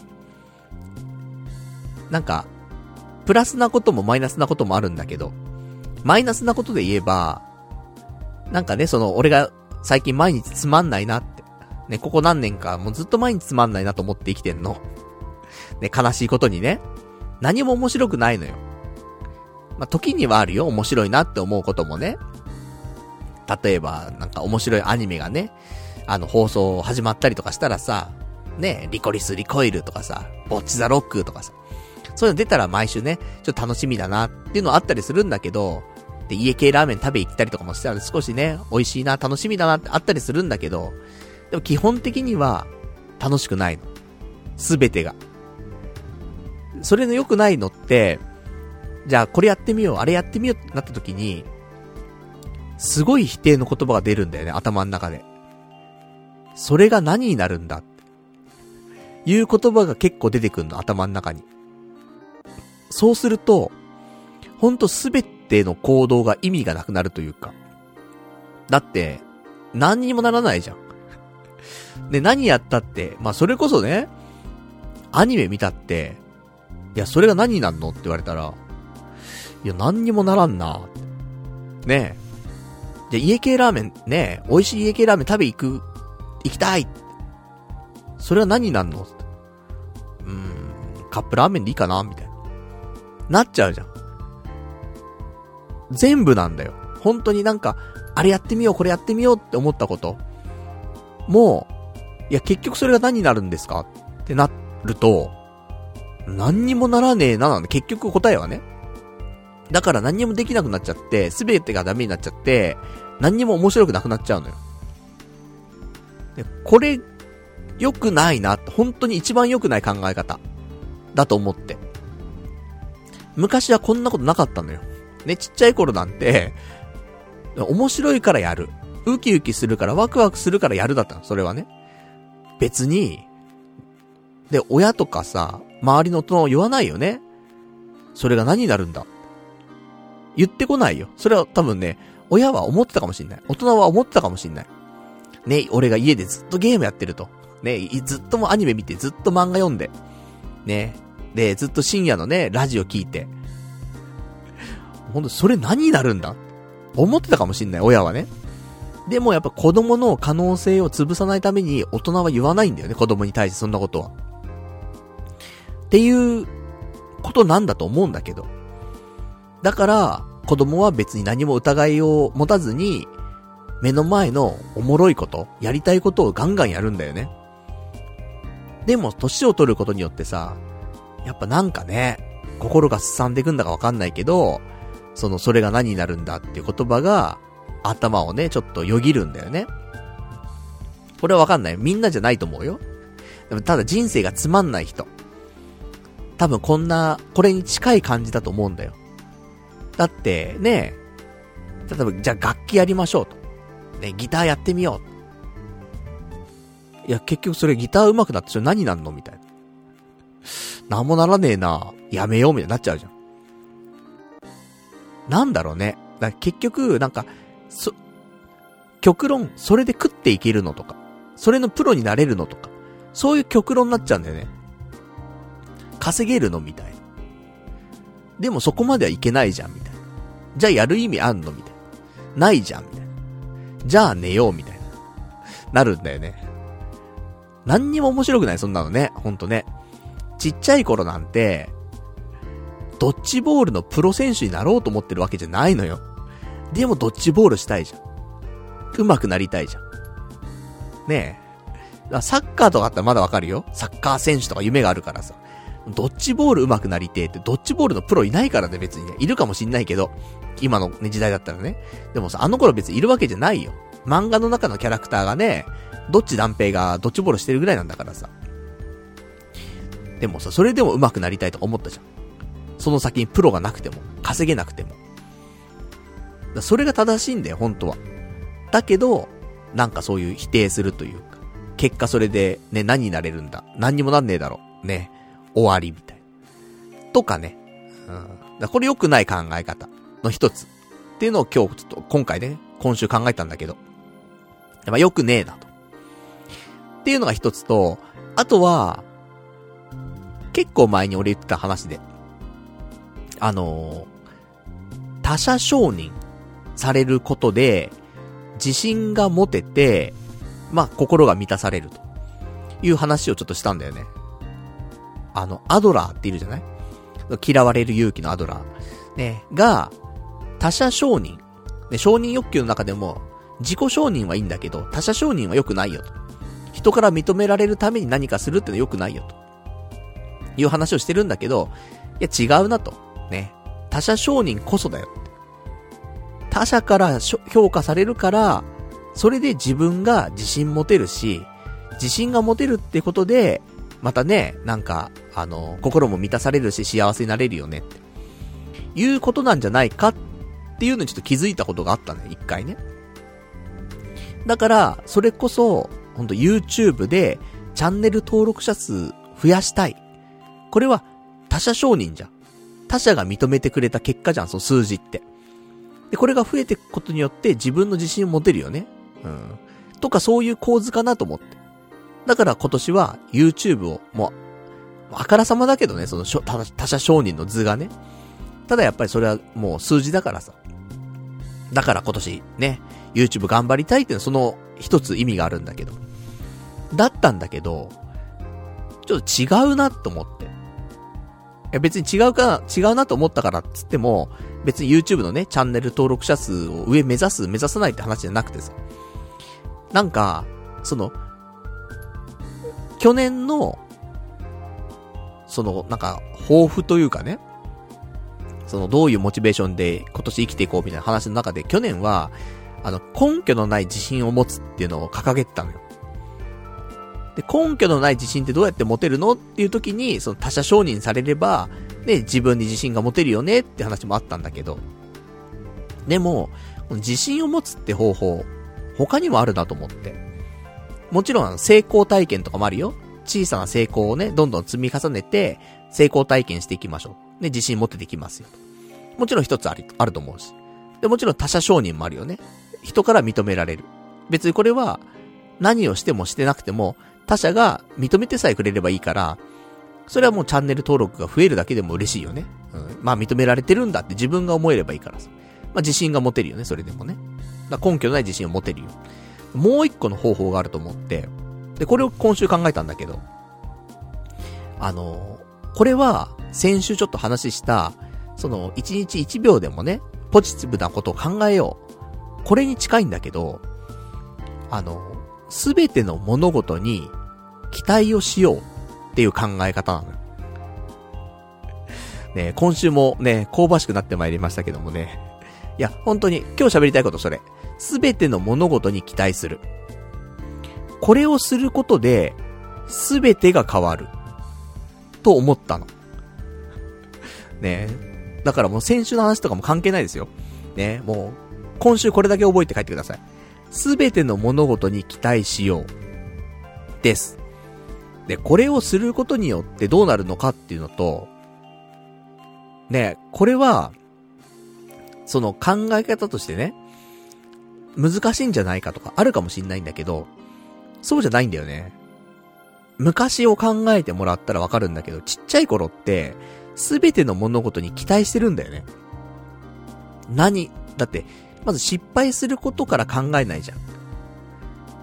で、なんか、ねえ、すべてに期待してんのよ。例えば、いや、クリスマスだっていいよね。サンタさんからのプレゼント。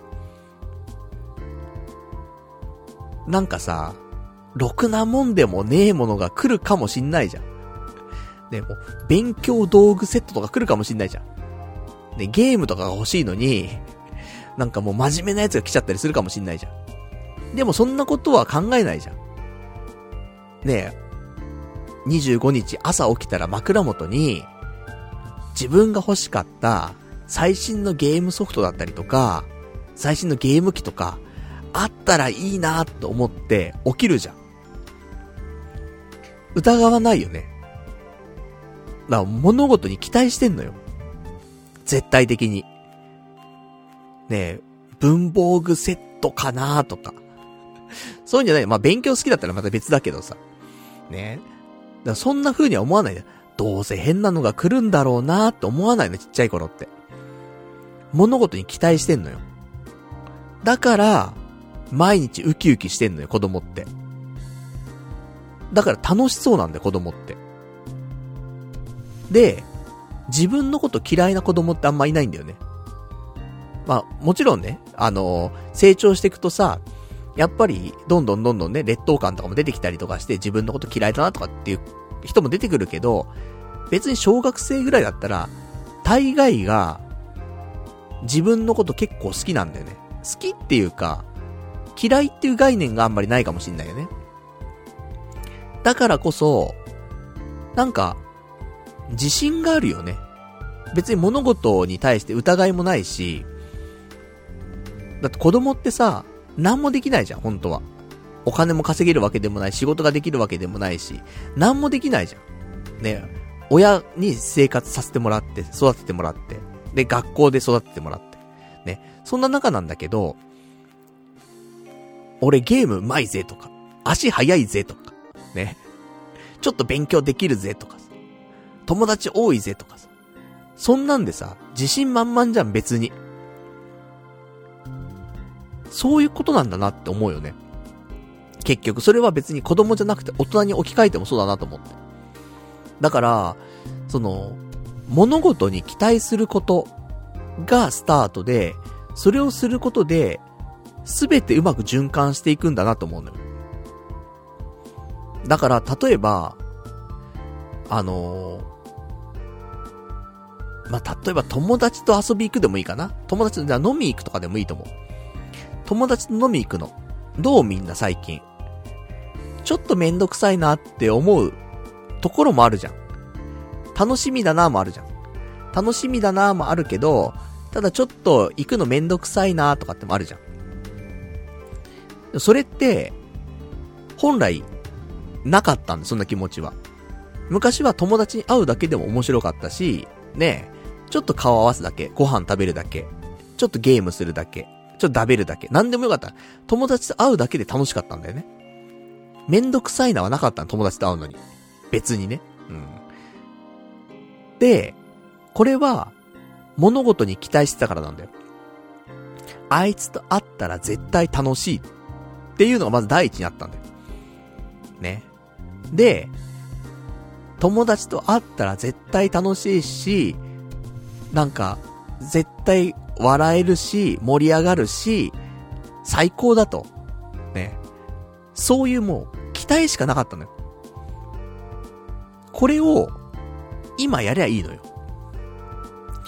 だ例えば友達と飲み行くときにめんどくさいなとかって思ったりするのって、その過去にあった飲み会とか、もあると思うんだけど、なんか、ね、友達が悪い酔いしちゃってめんどくさかったなとか、例えばなんか、すげえ、ね、お金ないのにすげえ金かかったなとかさ。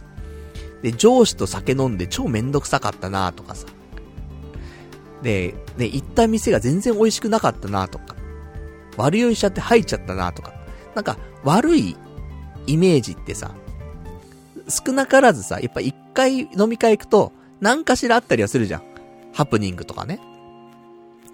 で、別に一回の飲み会では大したことないんだけど、これが10年、20年続くと、結局はその、人生は積み重ねなんだよね。うん。だから、そのちょっとしたマイナス、飲み会のマイナスが積み重ねなってって、結果、ちょっと行くのめんどくせえな、っていう気持ちになっちゃってるのかもしれない。ね、行ったら、例えば盛り上がんなかった、ね、あの、飲み会とかもあると思う。行っても、ね、もしかしたら、ね、前に行った飲み会みたいにちょっと盛り上がんないかもなって。そんな飲み会なんて20回に1回ぐらいしかなかったかもしんないのに、ちょっとよぎったりとか、悪酔いしちゃうかなとか、悪酔いされちゃうかなとか、ね、本当に1回しかなかったのにそれがちょっとよぎるとか。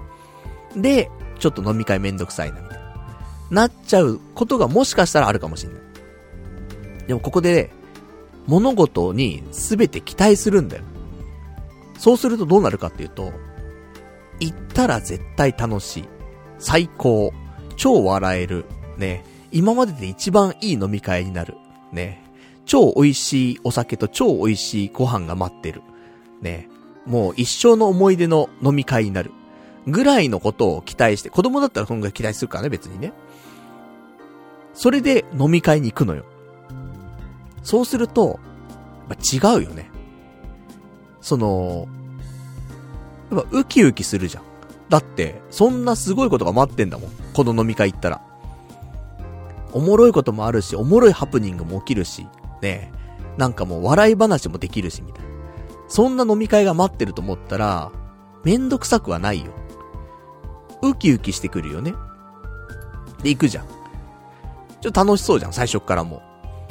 最初テンション低い時あんじゃん。お酒飲む前とかテンション低いな。飲み始めてちょっとテンション上がってくるみたいな。じゃないもん。お酒飲む前からちょっと楽しそうだもん。ウキウキしてるからね。で、ウキウキしてるから、楽しそうだから、自分のこともね、意外と好きになるんだよね。いつも、下向いて、うつむいて、俺なんかってなってるのも、いやいや、今日の飲み会は超楽しいからと。ね、確定だから。上を向いて歩けるんで、そうするとね。そうすると、自信があるようにちょっと見えてくるんで、人が。すごくいい循環なのよ。これちょっとしたことよ、本当に。ただ、物事に期待すること。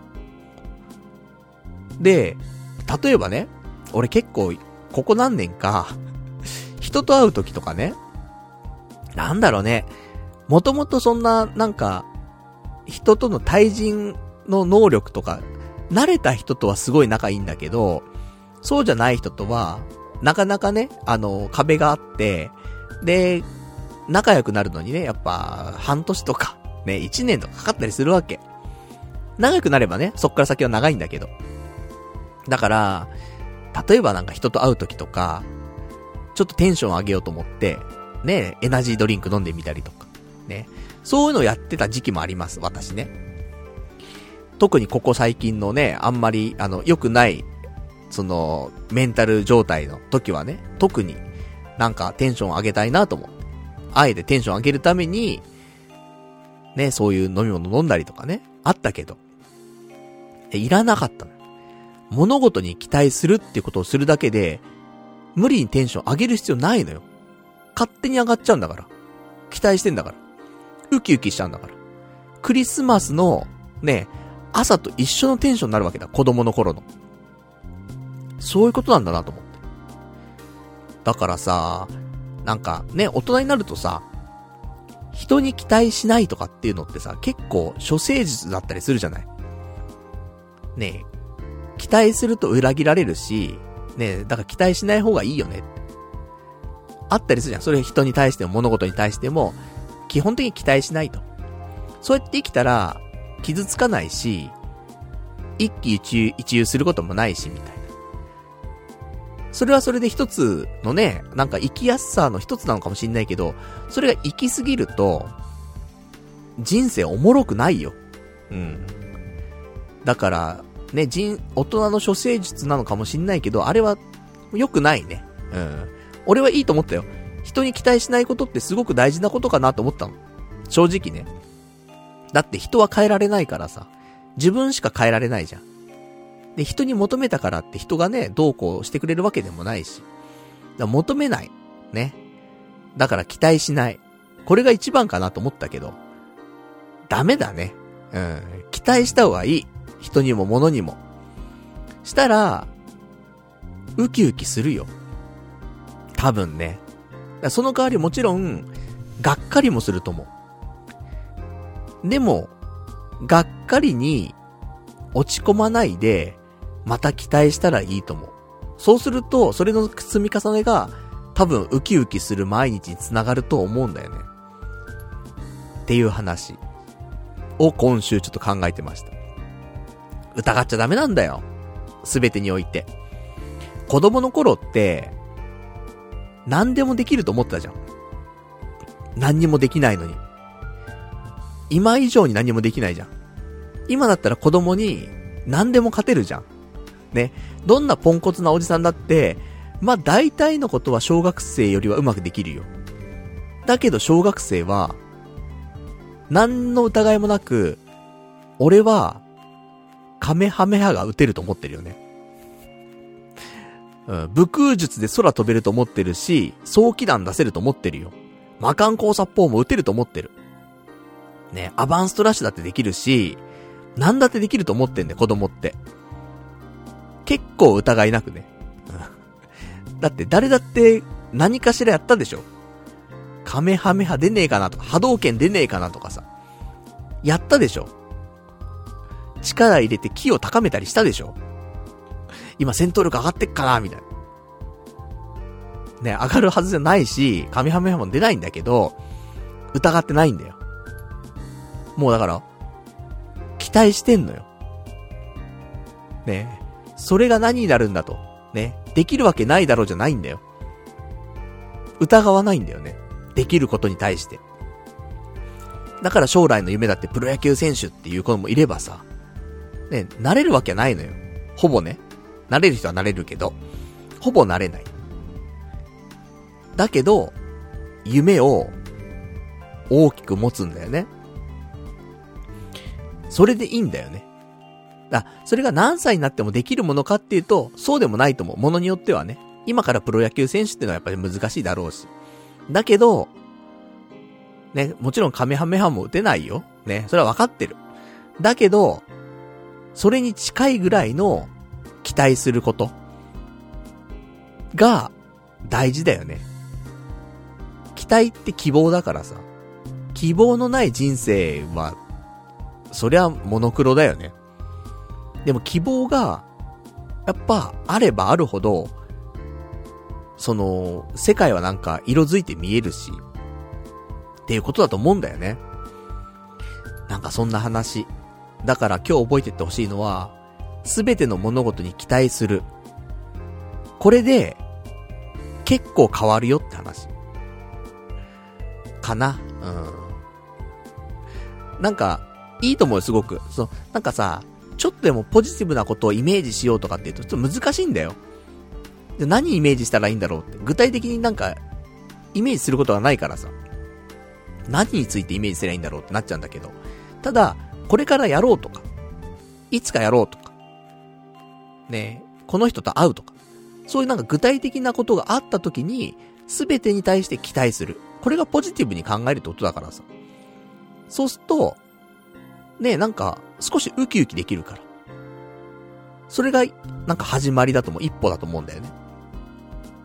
そうすると、なんか、子供の頃持ってたあのウキウキを取り戻せる。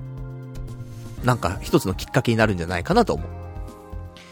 だ期待ってすごい大事よ、本当に。だって例えばさ、ゲーム雑誌とかあったじゃん、昔。今はね、ファミ通とかあるけど、まあ、みんな読んでんのかな、今の若い子ね。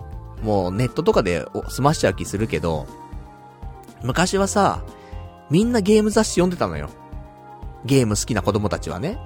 ファミ通だったりとか、なんか、電撃なんとかとかさ、ね、セガサターンマガジンとかさ、いろいろあったんだけど、ね、ゲームオンとかね、もう誰も持ってないけどもね、まそんなんいっぱいあって。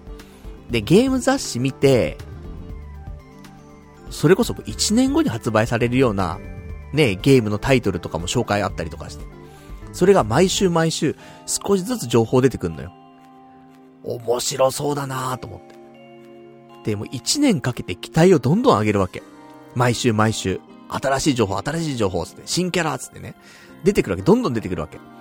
期待がどんどん上がっていくわけよ。だから、ゲームが発売日に欲しかったんだよ。そんだけ期待させたゲーム、一日でも早くやりたいじゃん。今そんなことないよね。一年かけたりとか半年かけて、情報を毎週得て、期待値上げさせてなんてものないじゃん。でも、あったんだよ、昔は。だから、楽しみだったんだゲームの発売日が。だから、ゲームを買って、やるじゃん。クソゲーでも頑張ったんだよね、クリアまで。だって、あんだけ期待したんだから。やるしかないんだよ、もうね。だからそれを超えてきた作品が名作って呼ばれてるもので、超えてこなかったらダ作なんだけど、でも、やっぱり心には残ってんだよね。っていうことだと思うのよ。だから、まあ、いろんなね、要素があると思うけど、すべてに対して期待するっていうことは、大事ってことだよね。さっきのね、ちょっとした物事に対しても、その先にある期待。とかもそうだし、ね、ゲーム雑誌一つにとっても、毎週期待させる。そういう期待もあるし。あもう全部期待。期待をすることで、すべてが、プラスの考えになってくよ。うん。まあ、これ伝わったかどうかちょっとわかんないんだけど。まあ、一人にでもね、ちょっとね、伝わったらいいな。なんか今、人生面白くないなとか、ウキウキしないな、ワクワクしないなって人いたら、なんか、物事、すべての物事に対して、その先の未来に期待をしてほしいね。うん。どうせって言わないで、もしかしたらって。そんな風に考えることで、ちょっと変わると思う。それを毎日やることで、さらに変わっていくと思うんだよね。だから俺もちょっと今週、ちょっとそんなこと思ったからさ。うーん。なんかでもこれが真理に近いんじゃないかなと思う。やっぱ子供の頃のワクワクをやっぱ取り戻したいから、それを、ね、どうやったら取り戻せるんだろうって考えると、うん、ここに行き着くんじゃないかなとちょっと思った。なんでね、ちょっと、この考えを元にね、私これからちょっと心や仁之助先生を超えるようなね、そんななんか、あの、皆さんをね、導いていくようなね、言葉の方をね、これからもね、ちょっと、あの、作っていきたいと思いますんで。まあ、今日はね、すべての物事に期待すると。ね、これを覚えとってくださいねってお話でございました。ね 何の話なんだってことなんだけどさ。ねでも、まあ、こんな話かな。うん、今週話したかったことはね、一番ね。じゃあ、あとは、今週あったお話、ね、ちょろちょろしていきますけど、ね、じゃあこれを踏まえてですよ。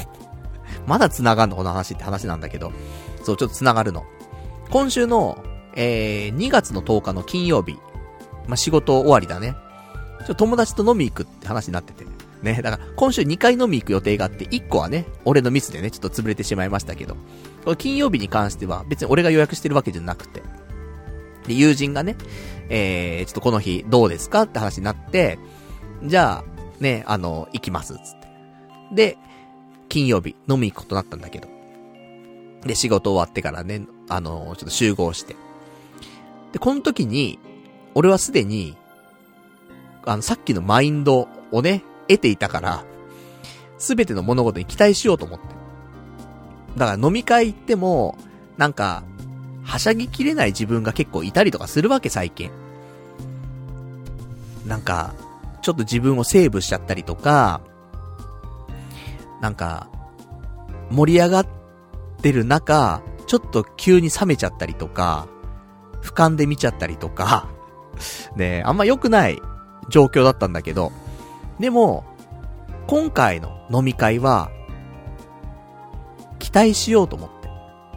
絶対おもろいことになる。すごいハプニングが起きると。ねゲラゲラ笑える。行ってよかった。ね最高だったって思える飲み会になる。って思って超期待した。で、期待して行ったわけ。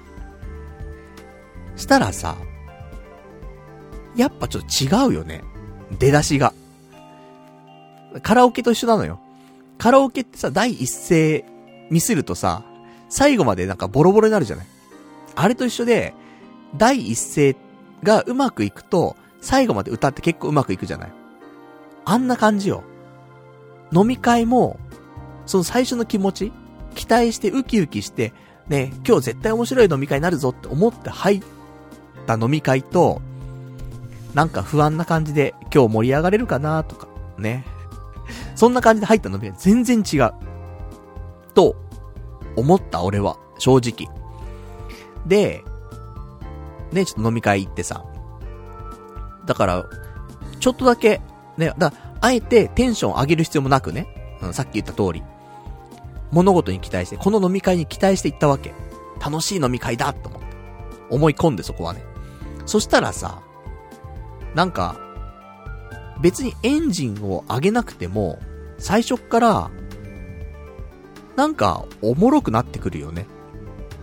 自分も喋るし。なんだろうね。お酒が入んなかったりとかさ。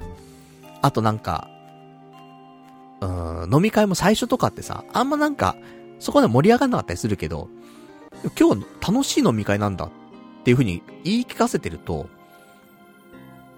少し楽しい気分だから、喋るよね、多少ね。そうするとさ、俺がちょっと楽しそうだからさ、周りも楽しくなってくるじゃん。お酒も進むじゃん、みたいな。で、酒が入ったらそれこそまた楽しいわけだからさ、相乗効果じゃん。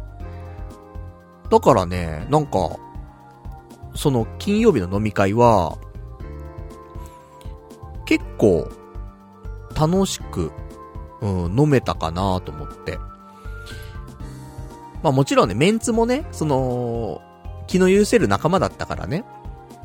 それも全然あるんだけど、別にどんなテンションだとしても、それ楽しく飲めるんだろうけど、でもなんか、一歩だなと思った。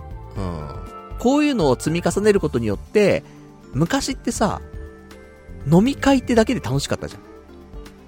誰と飲むとかも関係なく、飲み会がある、楽しいみたいな感じだったじゃん。あれなくなってきたじゃん、やっぱり。年取ることによって。何かしら要素がないと面白くないじゃん。なんか、うめえ酒があるとか、うめえ飯があるとか、うめえつまみがあるとか。ねちょっとこじゃれてるとか。ねなかなか予約が取れないとか。ね、わかんないけどコスパがいいとかさ。なんか、何か要素があるからこそ良かったけど、昔は関係な、なかったじゃん。それこそ、公園で、ね、缶ビール飲んでても、楽しかったじゃん、友達と飲んでたら。だから、なんかそういうことなんだなと思う。うん。物事に期待するだけで、すごくなんか、よく回っていくなって思って。っていう感じ。だからなんか結構愉快な夜だったね。ちょっと長い夜ではあったんだけど、俺今年入って2回目のオールしちゃったもんね。うん早いよ。今年になって2回目って。そんなもう体力ないからさ、42だぜ。この年でオールすると思わないもんね。普通に仕事終わりで行ってさ、終電で帰るなと思ったのよ。違うもんね。うん。意外と。飲む行くじゃん。まあ、すごい一軒目もいい店でさ、お刺身とかさ、日本酒とかさ、すごいなんか、あの、いい店で。結構人気店でさ、すごい満席でさ。で、食って飲んで。で、次どうしようか。で、近くに、日本酒の立ち飲みの店があるよ。じゃそこ行こうか。で、そこで軽く飲んで。ちょっとなんか、ね、つまんで。で、終電、そろそろだな。どうしようかななんて思いながら。で、もう一軒ね。これ、これが結構行きたい店なんだって話になって、で、その近くにあるバーがあったのね。で、これ友達のね、その、行きつけのバーなんだけど、で、バー行って。で、素敵なバーなの、すごく。で、いいなと、こういう店行きつけにできたらいいなーなんて思って。で、バー入って。で、ちょっとお酒飲んで。ね、バーだから俺もね、久しぶりにウイスキー飲んじゃったりとかしてさ。で、ウイスキーなんてわかんないのよ、俺もさ。ね、まあ、結構、飲んでは来たけどもさ。ねただ詳しくは全くないわけよ。ねだから、俺もジャック・ダニエルをさ、ねそのなんかアルパチーノの映画でね、ジャック・ダニエルかっこいいとか思ってさ、で、ジャック・ダニエル飲んでたような人間だからさ、ね結局でも日本人は格がいいな、つって。格のなんかあのま、ね、角みのない感じと甘みの感じが日本人には合ってるな、みたいな。まあ、結局そこに行き着いてんだよ、俺はね。なので、バーでもね、じゃあちょっと甘めのウイスキーいただけますかつって。ね、おすすめのがあれば、つって。まあ、そんな感じでね。で、あとは、あの、マスターのね、チョイスでさ、いただいて、美味しいね、ウイスキーいただいて、ロックでいただいてさ。そんなんで、飲んでたら、ね、終電の時間なわけよ。帰ろうかなと思った。まだいいじゃないかと、ね、いう話になって。で、結局、終電逃し、ね、バーで、ね、長々とね、お酒飲み。で、あのー、帰り、まあ、始発でね、帰ろうと。いうことでね、まあ、ちょっと早めにバー出てさ、腹減ったな。ラーメン食いてえな。ラーメンないのよ。やってないのよね。こんな朝早くってか深夜にさ、3時4時にやってないわけ。したら歩いてたらすき家があってさ。で、すき家で、ねえ、ちょっと、じゃめ、な、食べようか。で、食べて。俺、高菜明太牛飯みたいに食ってさ、あの、大盛り食べて。で、それ食べ、終わったタイミングで、友人も食べ終わったんだけど、友人が、さらに牛丼頼んでんのよ。あれなんか、さっきなんか牛皿定食食ってたよね食べてたよ。え、もう一杯食うの？って。もう一杯食べるで、牛丼頼んでんのよ。そんなことあると思って。でも俺もまだなんか、やっぱ酒の効果かさ、ちょっと胃袋、でかくなってんだよね。あ、まだちょっと腹減ってるは確かにあるんだよな、と。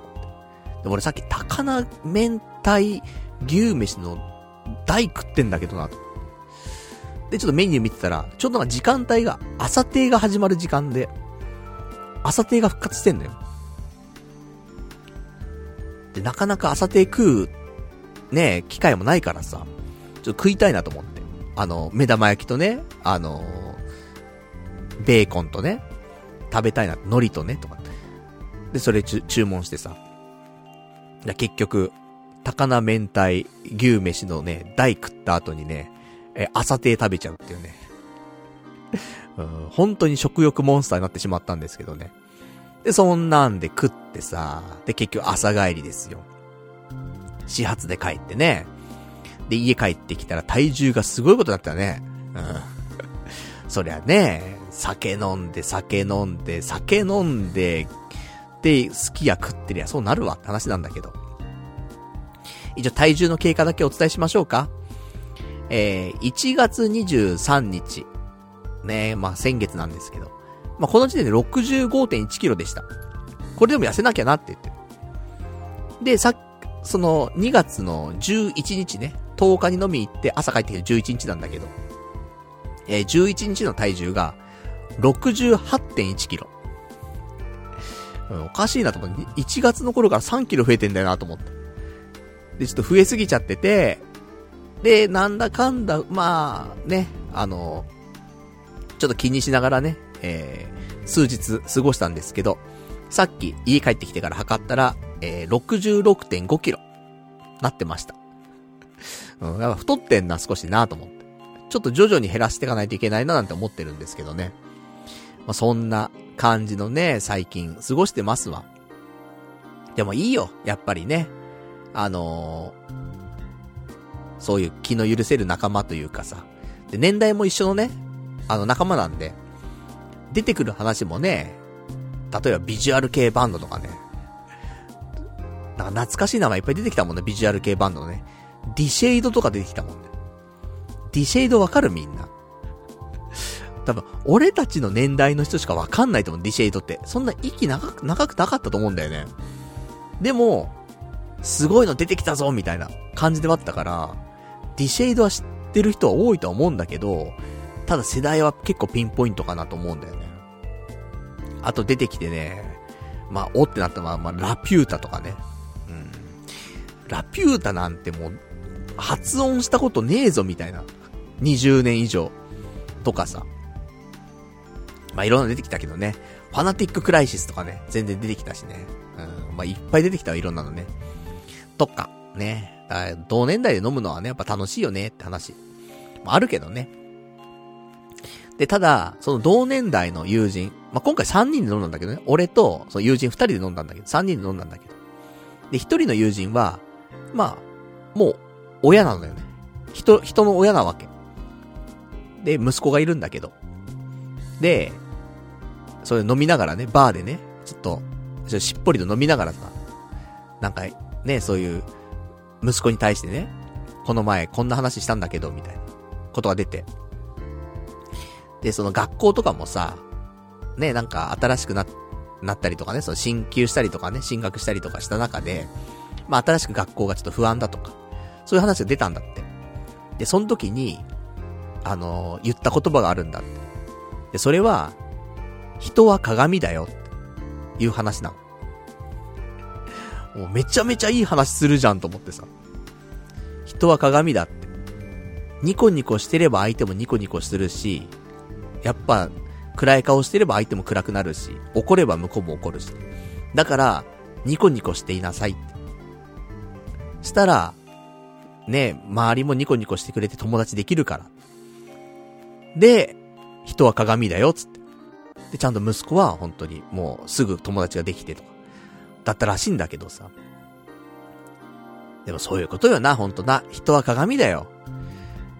ださっきの、だから多分すべての物事に期待するっていうのも一つ、ね、一緒なんだけど。だからこそじゃん。マイナスマイナスに考えてたら、やっぱ周りもマイナスマイナスに考えちゃうし、ねやっぱりその物事に期待してる、ね、それでウキウキしてる、したら周りもウキウキしてくるし。なんかそういうことだなと思って。だってさ、なんか、下向いてさ、ドヨーンとしててさ、なんか暗そうだなみたいな。で、いつもマイナスなことしか言わなくて、背中丸めて、疲れたしか言わないやつ。いや、人寄ってこないよ、そりゃ。だって寄ってってもなんか吸い取られそうだしさ、もうさ、こっちが疲れちゃうし、みたいな。でも、ねちょっと上を向いてさ、ニコニコしててさ、なんか楽しそうだなって人いたらさ、ちょっと集まってくるよ、人はそりゃ。ってことだと思うんだよね、やっぱね。だから人は鏡。うん、いい言葉だなと思って。うん。普通に酒飲みながら、ね同年代の友人から聞いた言葉が、もういい言葉だなと。今週のラジオそっから始めようかな、みたいな。皆さん知ってますか？人は鏡という言葉を、そっから始めようかと思ったんだけどね。そのぐらいなんかいいなと。まあそんなね、感じでしたね。まあそんな飲み会。ね、ただ、なんか最近飲み会が多いね。週に一回飲み会あるからなんかしら。で、全員違う人だからさ。全員グループ違うからさ。わかんないね、もうね。でも、ね、やっぱ会わないと会わなくなっちゃうから、ね、定期的にやっぱりね、みんな会いたいしって考えると、ね、やっぱ誘ってもらった飲み会はね、ちょっと参加してっていうね、感じになってくると、まあ、とうとう多分来週の、来週飲み会ないと思うんだけど、でも、ほんとここ、4週5週連続で飲み会とかあったから、で、今さ、大人になるとさ、飲み会も結構するじゃない。ね、二十歳とかさ、なんかその辺の20代ぐらいの飲み会だったらさ、1回の飲み会3000円とかさ、そんなもんじゃん。ね、2500円で飲み放題と食べ放題ついててみたいなさ。そんなの探してきてさ、これでいいじゃんみたいな。あんま美味しくねえけど酒は飲めるみたいなさ。で、わっしょいわっしょいみたいな感じだったじゃん。でもさ、やっぱ今だとさ、それなりに、うまい酒とさ、ね、うまい飯、食うじゃん。だから、一軒行ったらさ、やっぱ5、6000するんだよね、最低でもね。で、これが、ね、1次会で終わればそれで終わるけど、2次会あって3次会あってってなると、まあ、1回だから飲み会あると、まあ、1万前後は飛ぶんだよね。うん。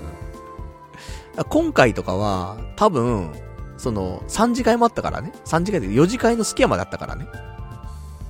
多分1日で1万5千円くらい飛んでると思うんだけど、でもこれがね、毎週になってくると、なかなかね、うん、ちょっと財政がそんなね、あの、潤ってるわけではないですからね。だから、なんか、ね、ちょっと飲みに行き過ぎなのかなって、ね、思ったりはするんだけどね。ちょっと引き締めないといけないなと思って。ただな、やっぱコロナになってなかなか会えなくなってる友達もいて、で、ね、ようやくね、5月になったらコロナは風邪になるじゃない？ね。コロナは風邪つってね。だそれなるから、さ、やっぱね、会えてなかった友達にも会いたいからさ、高校の頃の友達とかもね、もう2年ぐらい会ってないしね、その、みんなでね、集合して集まってもないし、あとは昔のコールセンターでの友人とかもね、最近ず会ってないからさ。とかね。なんかその辺とかとも会いたいし、あとは昔の通販してた頃のね、あのー、ね、その、その中のね、人とは会ってはいるけども、その、なんか全体で会ったりしてないから、だからその3つぐらいのね、グループとは、またね、近々会いたいなと思ってるから、またね、1回の飲み会で1万ぐらい飛ぶわけでしょ？いや、もう破産するよね。うん。で、それが終わると、また最初のローテーション戻るわけじゃん。ね。でさ、それをぐるぐる1年間やるわけじゃん。そうするとな、年間いくらかかるの飲み会でっていう話はあるんだけど、なあ、だちょっと、日々のね、生活をね、切り詰めて、飲み会行けるようにね、したいなと思ってますけどもね。だからね、あの、ちょっと最近、自炊を、ね、自炊を始めました、若干。まあ、体のね、面も含めてなんだけど、体調もあんま良くないからさ、体にいいもん食べたいなってのもあって。で、あとは、多少その節約。ね。あ飲み会のために節約するっていうね。本当に大学生かみたいな感じになっちゃうけどね、そんなのね。まあ、そんな感じでさ、で、今ちょっと自炊してるんだけど、最近。まあ、つっても、ここ1週間で2回ぐらいしかしてないけど。で、それで、今ね、あの、よく食べてるものが、厚揚げと、もやしと、豆苗を炒めたやつを食べてんだけど、厚揚げが、えっ、ー、と、1パック98円なのよ。で、もやしが1パック38円。で、豆苗が、まあ、1つ、うん、1房っていうのかな、98円ぐらいなのね。だ合計で250円ぐらいなのよ。それで、結構なボリュームになって、しかもうまいのよ。このね、昔だったら野菜ミックスと厚揚げを炒めてたんだけど、これをもやしにして、で、さらに豆苗を入れるんだよね。こっちの方が全然美味しいね。栄養価も高いし、多分。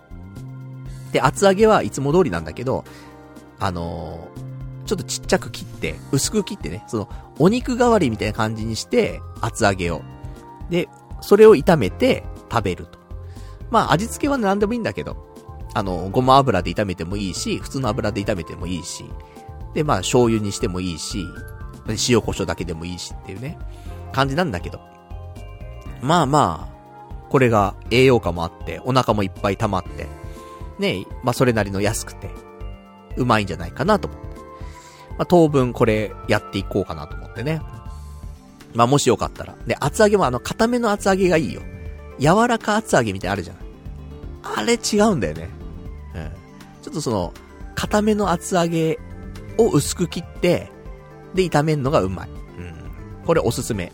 なんで。まあ、よかったらね、えー、ぜひ、ちょっと食べてみて、ね、いただけると、よろしいんじゃないでしょうか。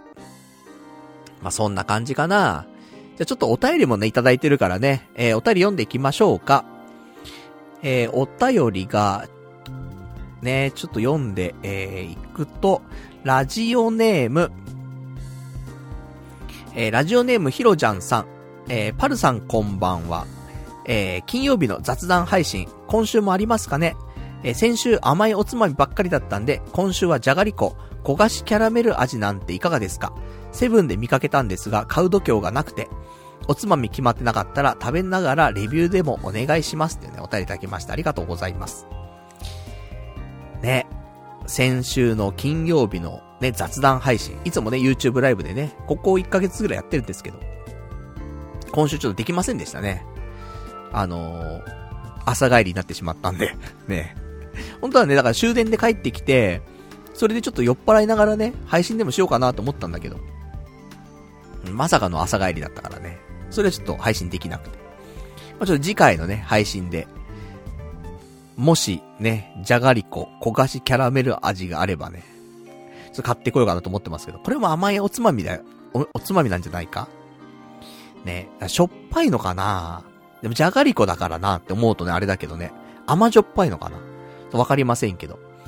お酒がね、一応あの、梅酒の方を用意してるので、なので、そのサントリーが出してる梅酒があって、ねあの、結構、よろしい、ね、やつがあるんでね、それをちょっとホットにしながら飲んでいこうかなと思ってるんで、まあ、お酒は甘いんでね、ちょっとしょっぱめのものをね、ちょチョイスできたらなと思ってるんですけども、一応今週のね、え金曜日は特に予定がないので、また22時からね、まあ、雑談の方をね、え YouTube ライブやっていこうかなと思うんで、もし、あの、お時間合う方いらっしゃったらね、顔出しもしてますからね。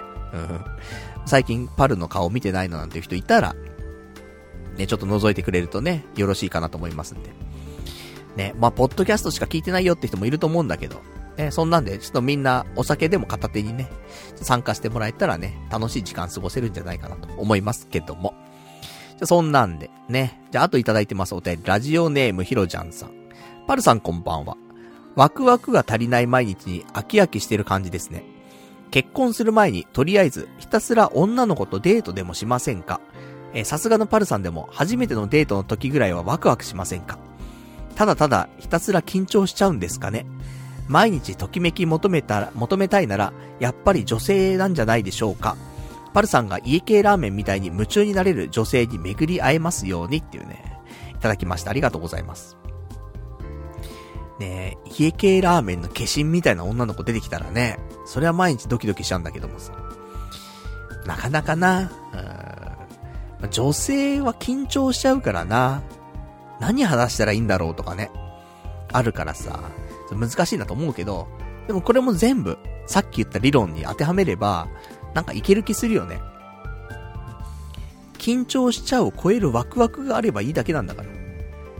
だから、デートうまくいくかなとか、ね、話続くかなとか、いろいろ考えちゃうけど、違う違うと。ね、期待してけ。ね、デート超成功するし、めっちゃ話弾むし、お互い超いい感じになるし、みたいな。そんなもういいことしか考えない。物事。で、望むと、意外といける。ね。マイナスが、マイナスなことばっかり考えて、ね、やると、どうしてもそっちに引っ張られちゃうよ。ね話、なんか、弾まないかなって思って、デート行ったら、弾まないよ。どうやったって。うん、だって弾まない方向に心いっちゃってるもの。でも、絶対弾むぞ、超楽しい話題だらけだぞ、なってったら、なんだか知んないけど、話は弾むと思う。うん。ちょっとしたことなんだよね。ほんと気持ちの持ちようなんだけど。だから、ね、まあ、実践できるようになるのはね、また大変かもしんないけど。少しずつね、そういう考えでね、生きていきたいなと思ってますから。だから、ひたすら女の子とデートする。うん、そしたらもしかしたらワクワクね、するかもね。まあ、ときめきも必要だよね、人生にはね。うんドキドキワクワクウキウキのプラスときめき。必要な気はするなないからな、今の本当にな。女性に絡む話がな。うん。だから、ね、やっぱ、なんだかんだね、まあ、結婚もしたいと思ってますしね。彼女も欲しいと思ってますから。だから、ときめき求めてね。うん、ときめきラブだよ。ね、もっとときめきメモリアルだよな。ね、パーソナリティの丹下桜だよ。ね。25年前の話してっからな。うん、まあ、そんなのありましたね、昔ね。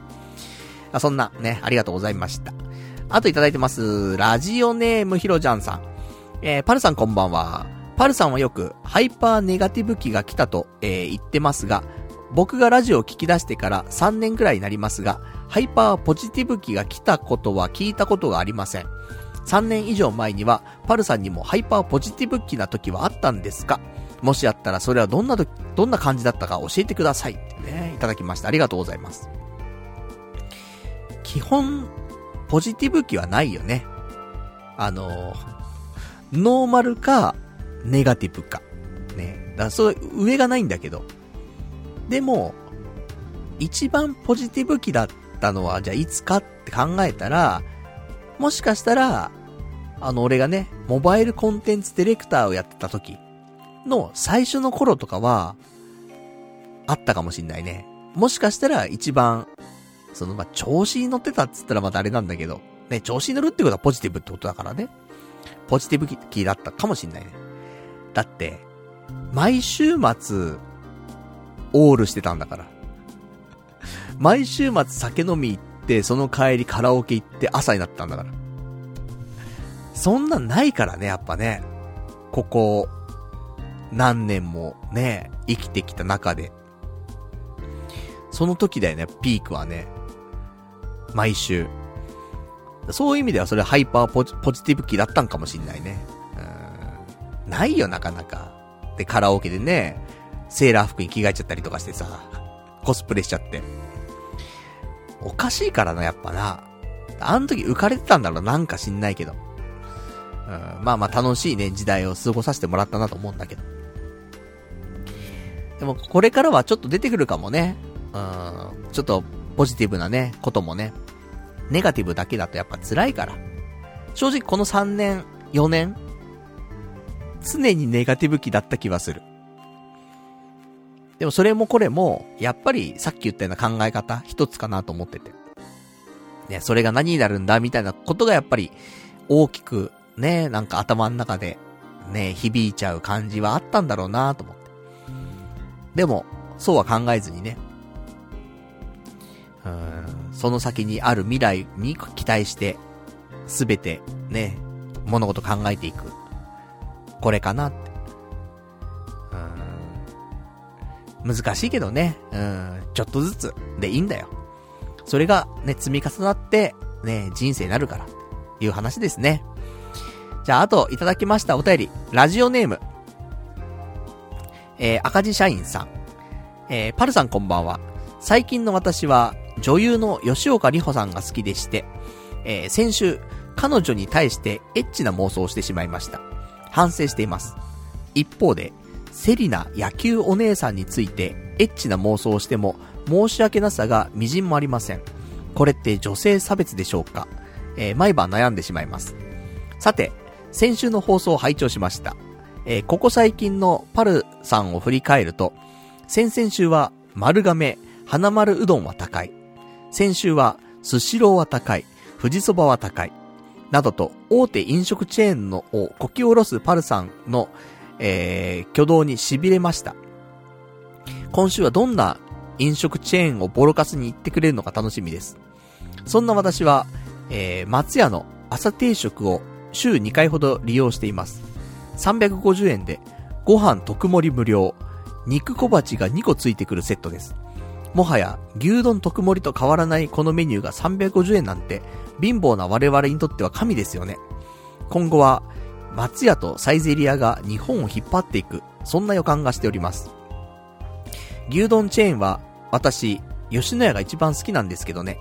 申し訳ございません。あと YouTube のショート動画、曲変えたの笑いました。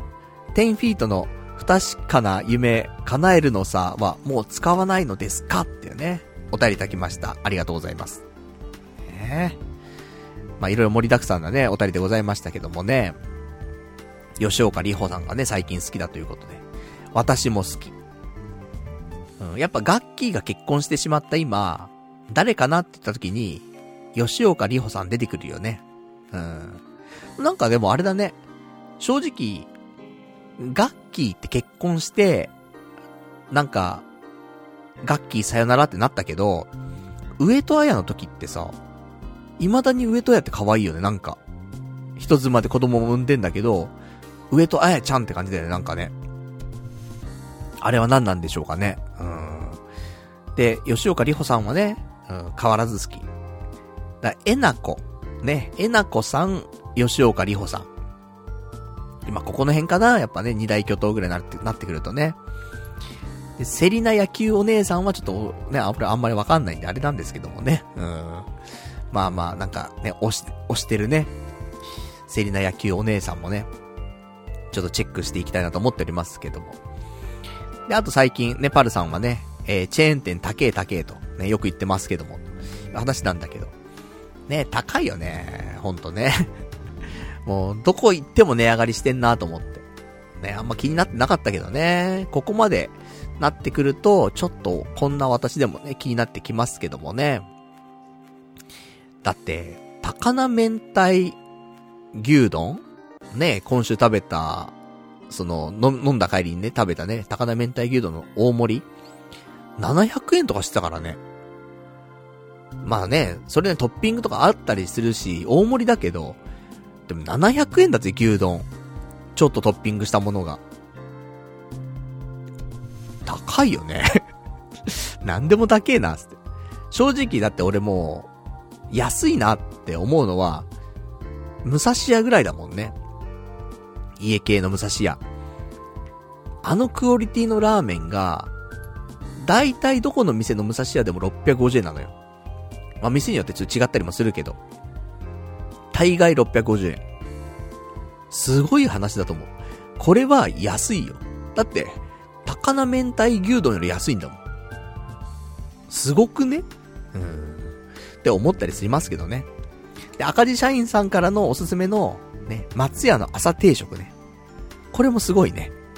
ご飯特盛りで、肉小鉢が2個ついてくる。350円で。激安でしょ、これね。で、こんなん朝食ったら仕事行った瞬間にぶっ倒れちゃうけどね。炭水化物爆弾でね。まあ、そこだけ気をつけないといけないですけどもね。これはいい情報だね。松屋の朝定食。ちょっと気になります。ね、350円。最高だね、ほんとね。ほんと、松屋とサイゼリアがね、日本を引っ張っていく気はするね、今後ね。変わらず、あとね、日高屋。三大巨頭かな。松屋、サイゼリア、日高屋かな。うん、この三大巨頭がちょっと引っ張ってくる気しますけどもね。まあ、どんなね、風になっていくか。ね、まあ、味は、もちろんね、ちょっとまた違うじゃん。ね、置いといてじゃん。ね。それだって、好みがあるからさ。松屋が好きって人もいればね、吉野家が好きって人も、好き屋がいいっていうね、中尾がいいっていると思うけど。やっぱ安さこそ正義だからね。うん。もうそれなりにみんなもう味はさ、あともう好みのレベルじゃん。そこは。全部一定水準いってるわけだから。そしたらあと味好みで、あと値段があるわけだから。そしたらやっぱね、うん、松屋は今ね、すごい強いなと思うよね。ぜひこのままね、あまり値上げせず、ね、頑張ってほしいなと思ってますけども。じゃそんな感じで、ね、ちょっとお時間ほどどきましたんで、まあ、あと、ざっとなんか今日喋りたいことあったとしたら、それだけ紹介して終わりにしたいと思うんですけど、そうね、えー、最近、うちの部屋が、最近つっても結構経つんだけど、2ヶ月ぐらいかな。家帰ってくるじゃん。ドア開けるじゃん、玄関。部屋入るじゃん。部屋の中がさ、なんか腐った大根の匂いすんだよね。で、部屋入って30秒ぐらいすると、あの、鼻がバカになって、あの、大丈夫なんだけど、なんか部屋がね、腐った大根の匂いすんだよね。なんなんだろうな、あれな。だからもしかしたら、排水口のところに、生ゴミが溜まってて、それが腐ってんのかな、やっぱな。捨ててないからな、あれな。だからなんかね、部屋が臭いんだよ。うん。ね、腐った大根の部屋、ね、大根の匂いのする部屋にいます。ね、そこでラジオしてます、私ね。そんなの。だったりとか、あと、あ、これも来週でいっか。うん、来週でもいいわな。あと、もうこの辺、うん、来週、ね、しましょう。まあ、来週って言うとな、喋んなかったりもするんだけどな。まあ、でもこれは喋るからな。うん、大丈夫でしょ。じゃあそんなわけで。ね、今日も長々とお話ししてしまいましたけどもね、気がつけば2時間経ったので、この辺で終わりにしていきたいと思います。ね。まあ、いつも通りね、まあ、途中なんか思想の話が出てきたからね。考え方ね。うん、まあ、ちょいちょい入りますけどもね。まあ、いいでしょう。もしかしたら誰かの人生を一つね、豊かにできたかもしんないからね。まあ、それでね、あの、良しとしてほしいんですけどもね。じゃそんなわけで。じゃあ、今週この辺なんですけど、来週なんですが、来週は、えー、2月の20日、えー、月曜日、また22時からね、えー、やっていきたいと思うんですが、ね、YouTube ライブでやっております。ね、ポッドキャストしか聞いてないよなんて人いたらね、ぜひ、あのー、生放送もね、遊び来ていただけたらと思うんですけど。で、来週は、えー、第740回、スペシャルウィーク、やってきますね。何しようかなと全く考えてないけど、でもちょっとね、うん。まあ、今、ね、ふと思ったことはあって、まあ、久しぶりに、ちょっと女性となんか絡む、ね、サービス。風俗ではないけど、みたいな。まあ、行こうかなうん、どうしようかなみたいなね。緊張しちゃうな、でもな。俺、駄菓子屋にも入れないな男だからな。うん。もうそんな、なんか女性のいるサービスなんてね、行ったらね、どうしようもなくなっちゃうと思うんだけど。うん、まあでもね、駄菓子屋だってね、おばあちゃんで女性がいるからね、うん、もしかしたら癒されっかもしんないんですけどもね。まあそんなんで、一応来週スペシャルウィークなんでね、まあ、何かしらやってね、えー、お話ししたいなと思っておりますんで、まあよかったら、ね、来週も聞いていただけたらなと思っております。じゃあそんな感じで、ね、えー、今日もね、長いお時間お付き合いいただきましてありがとうございました。えー、それでは、また来週お会いいたしましょう。さようなら。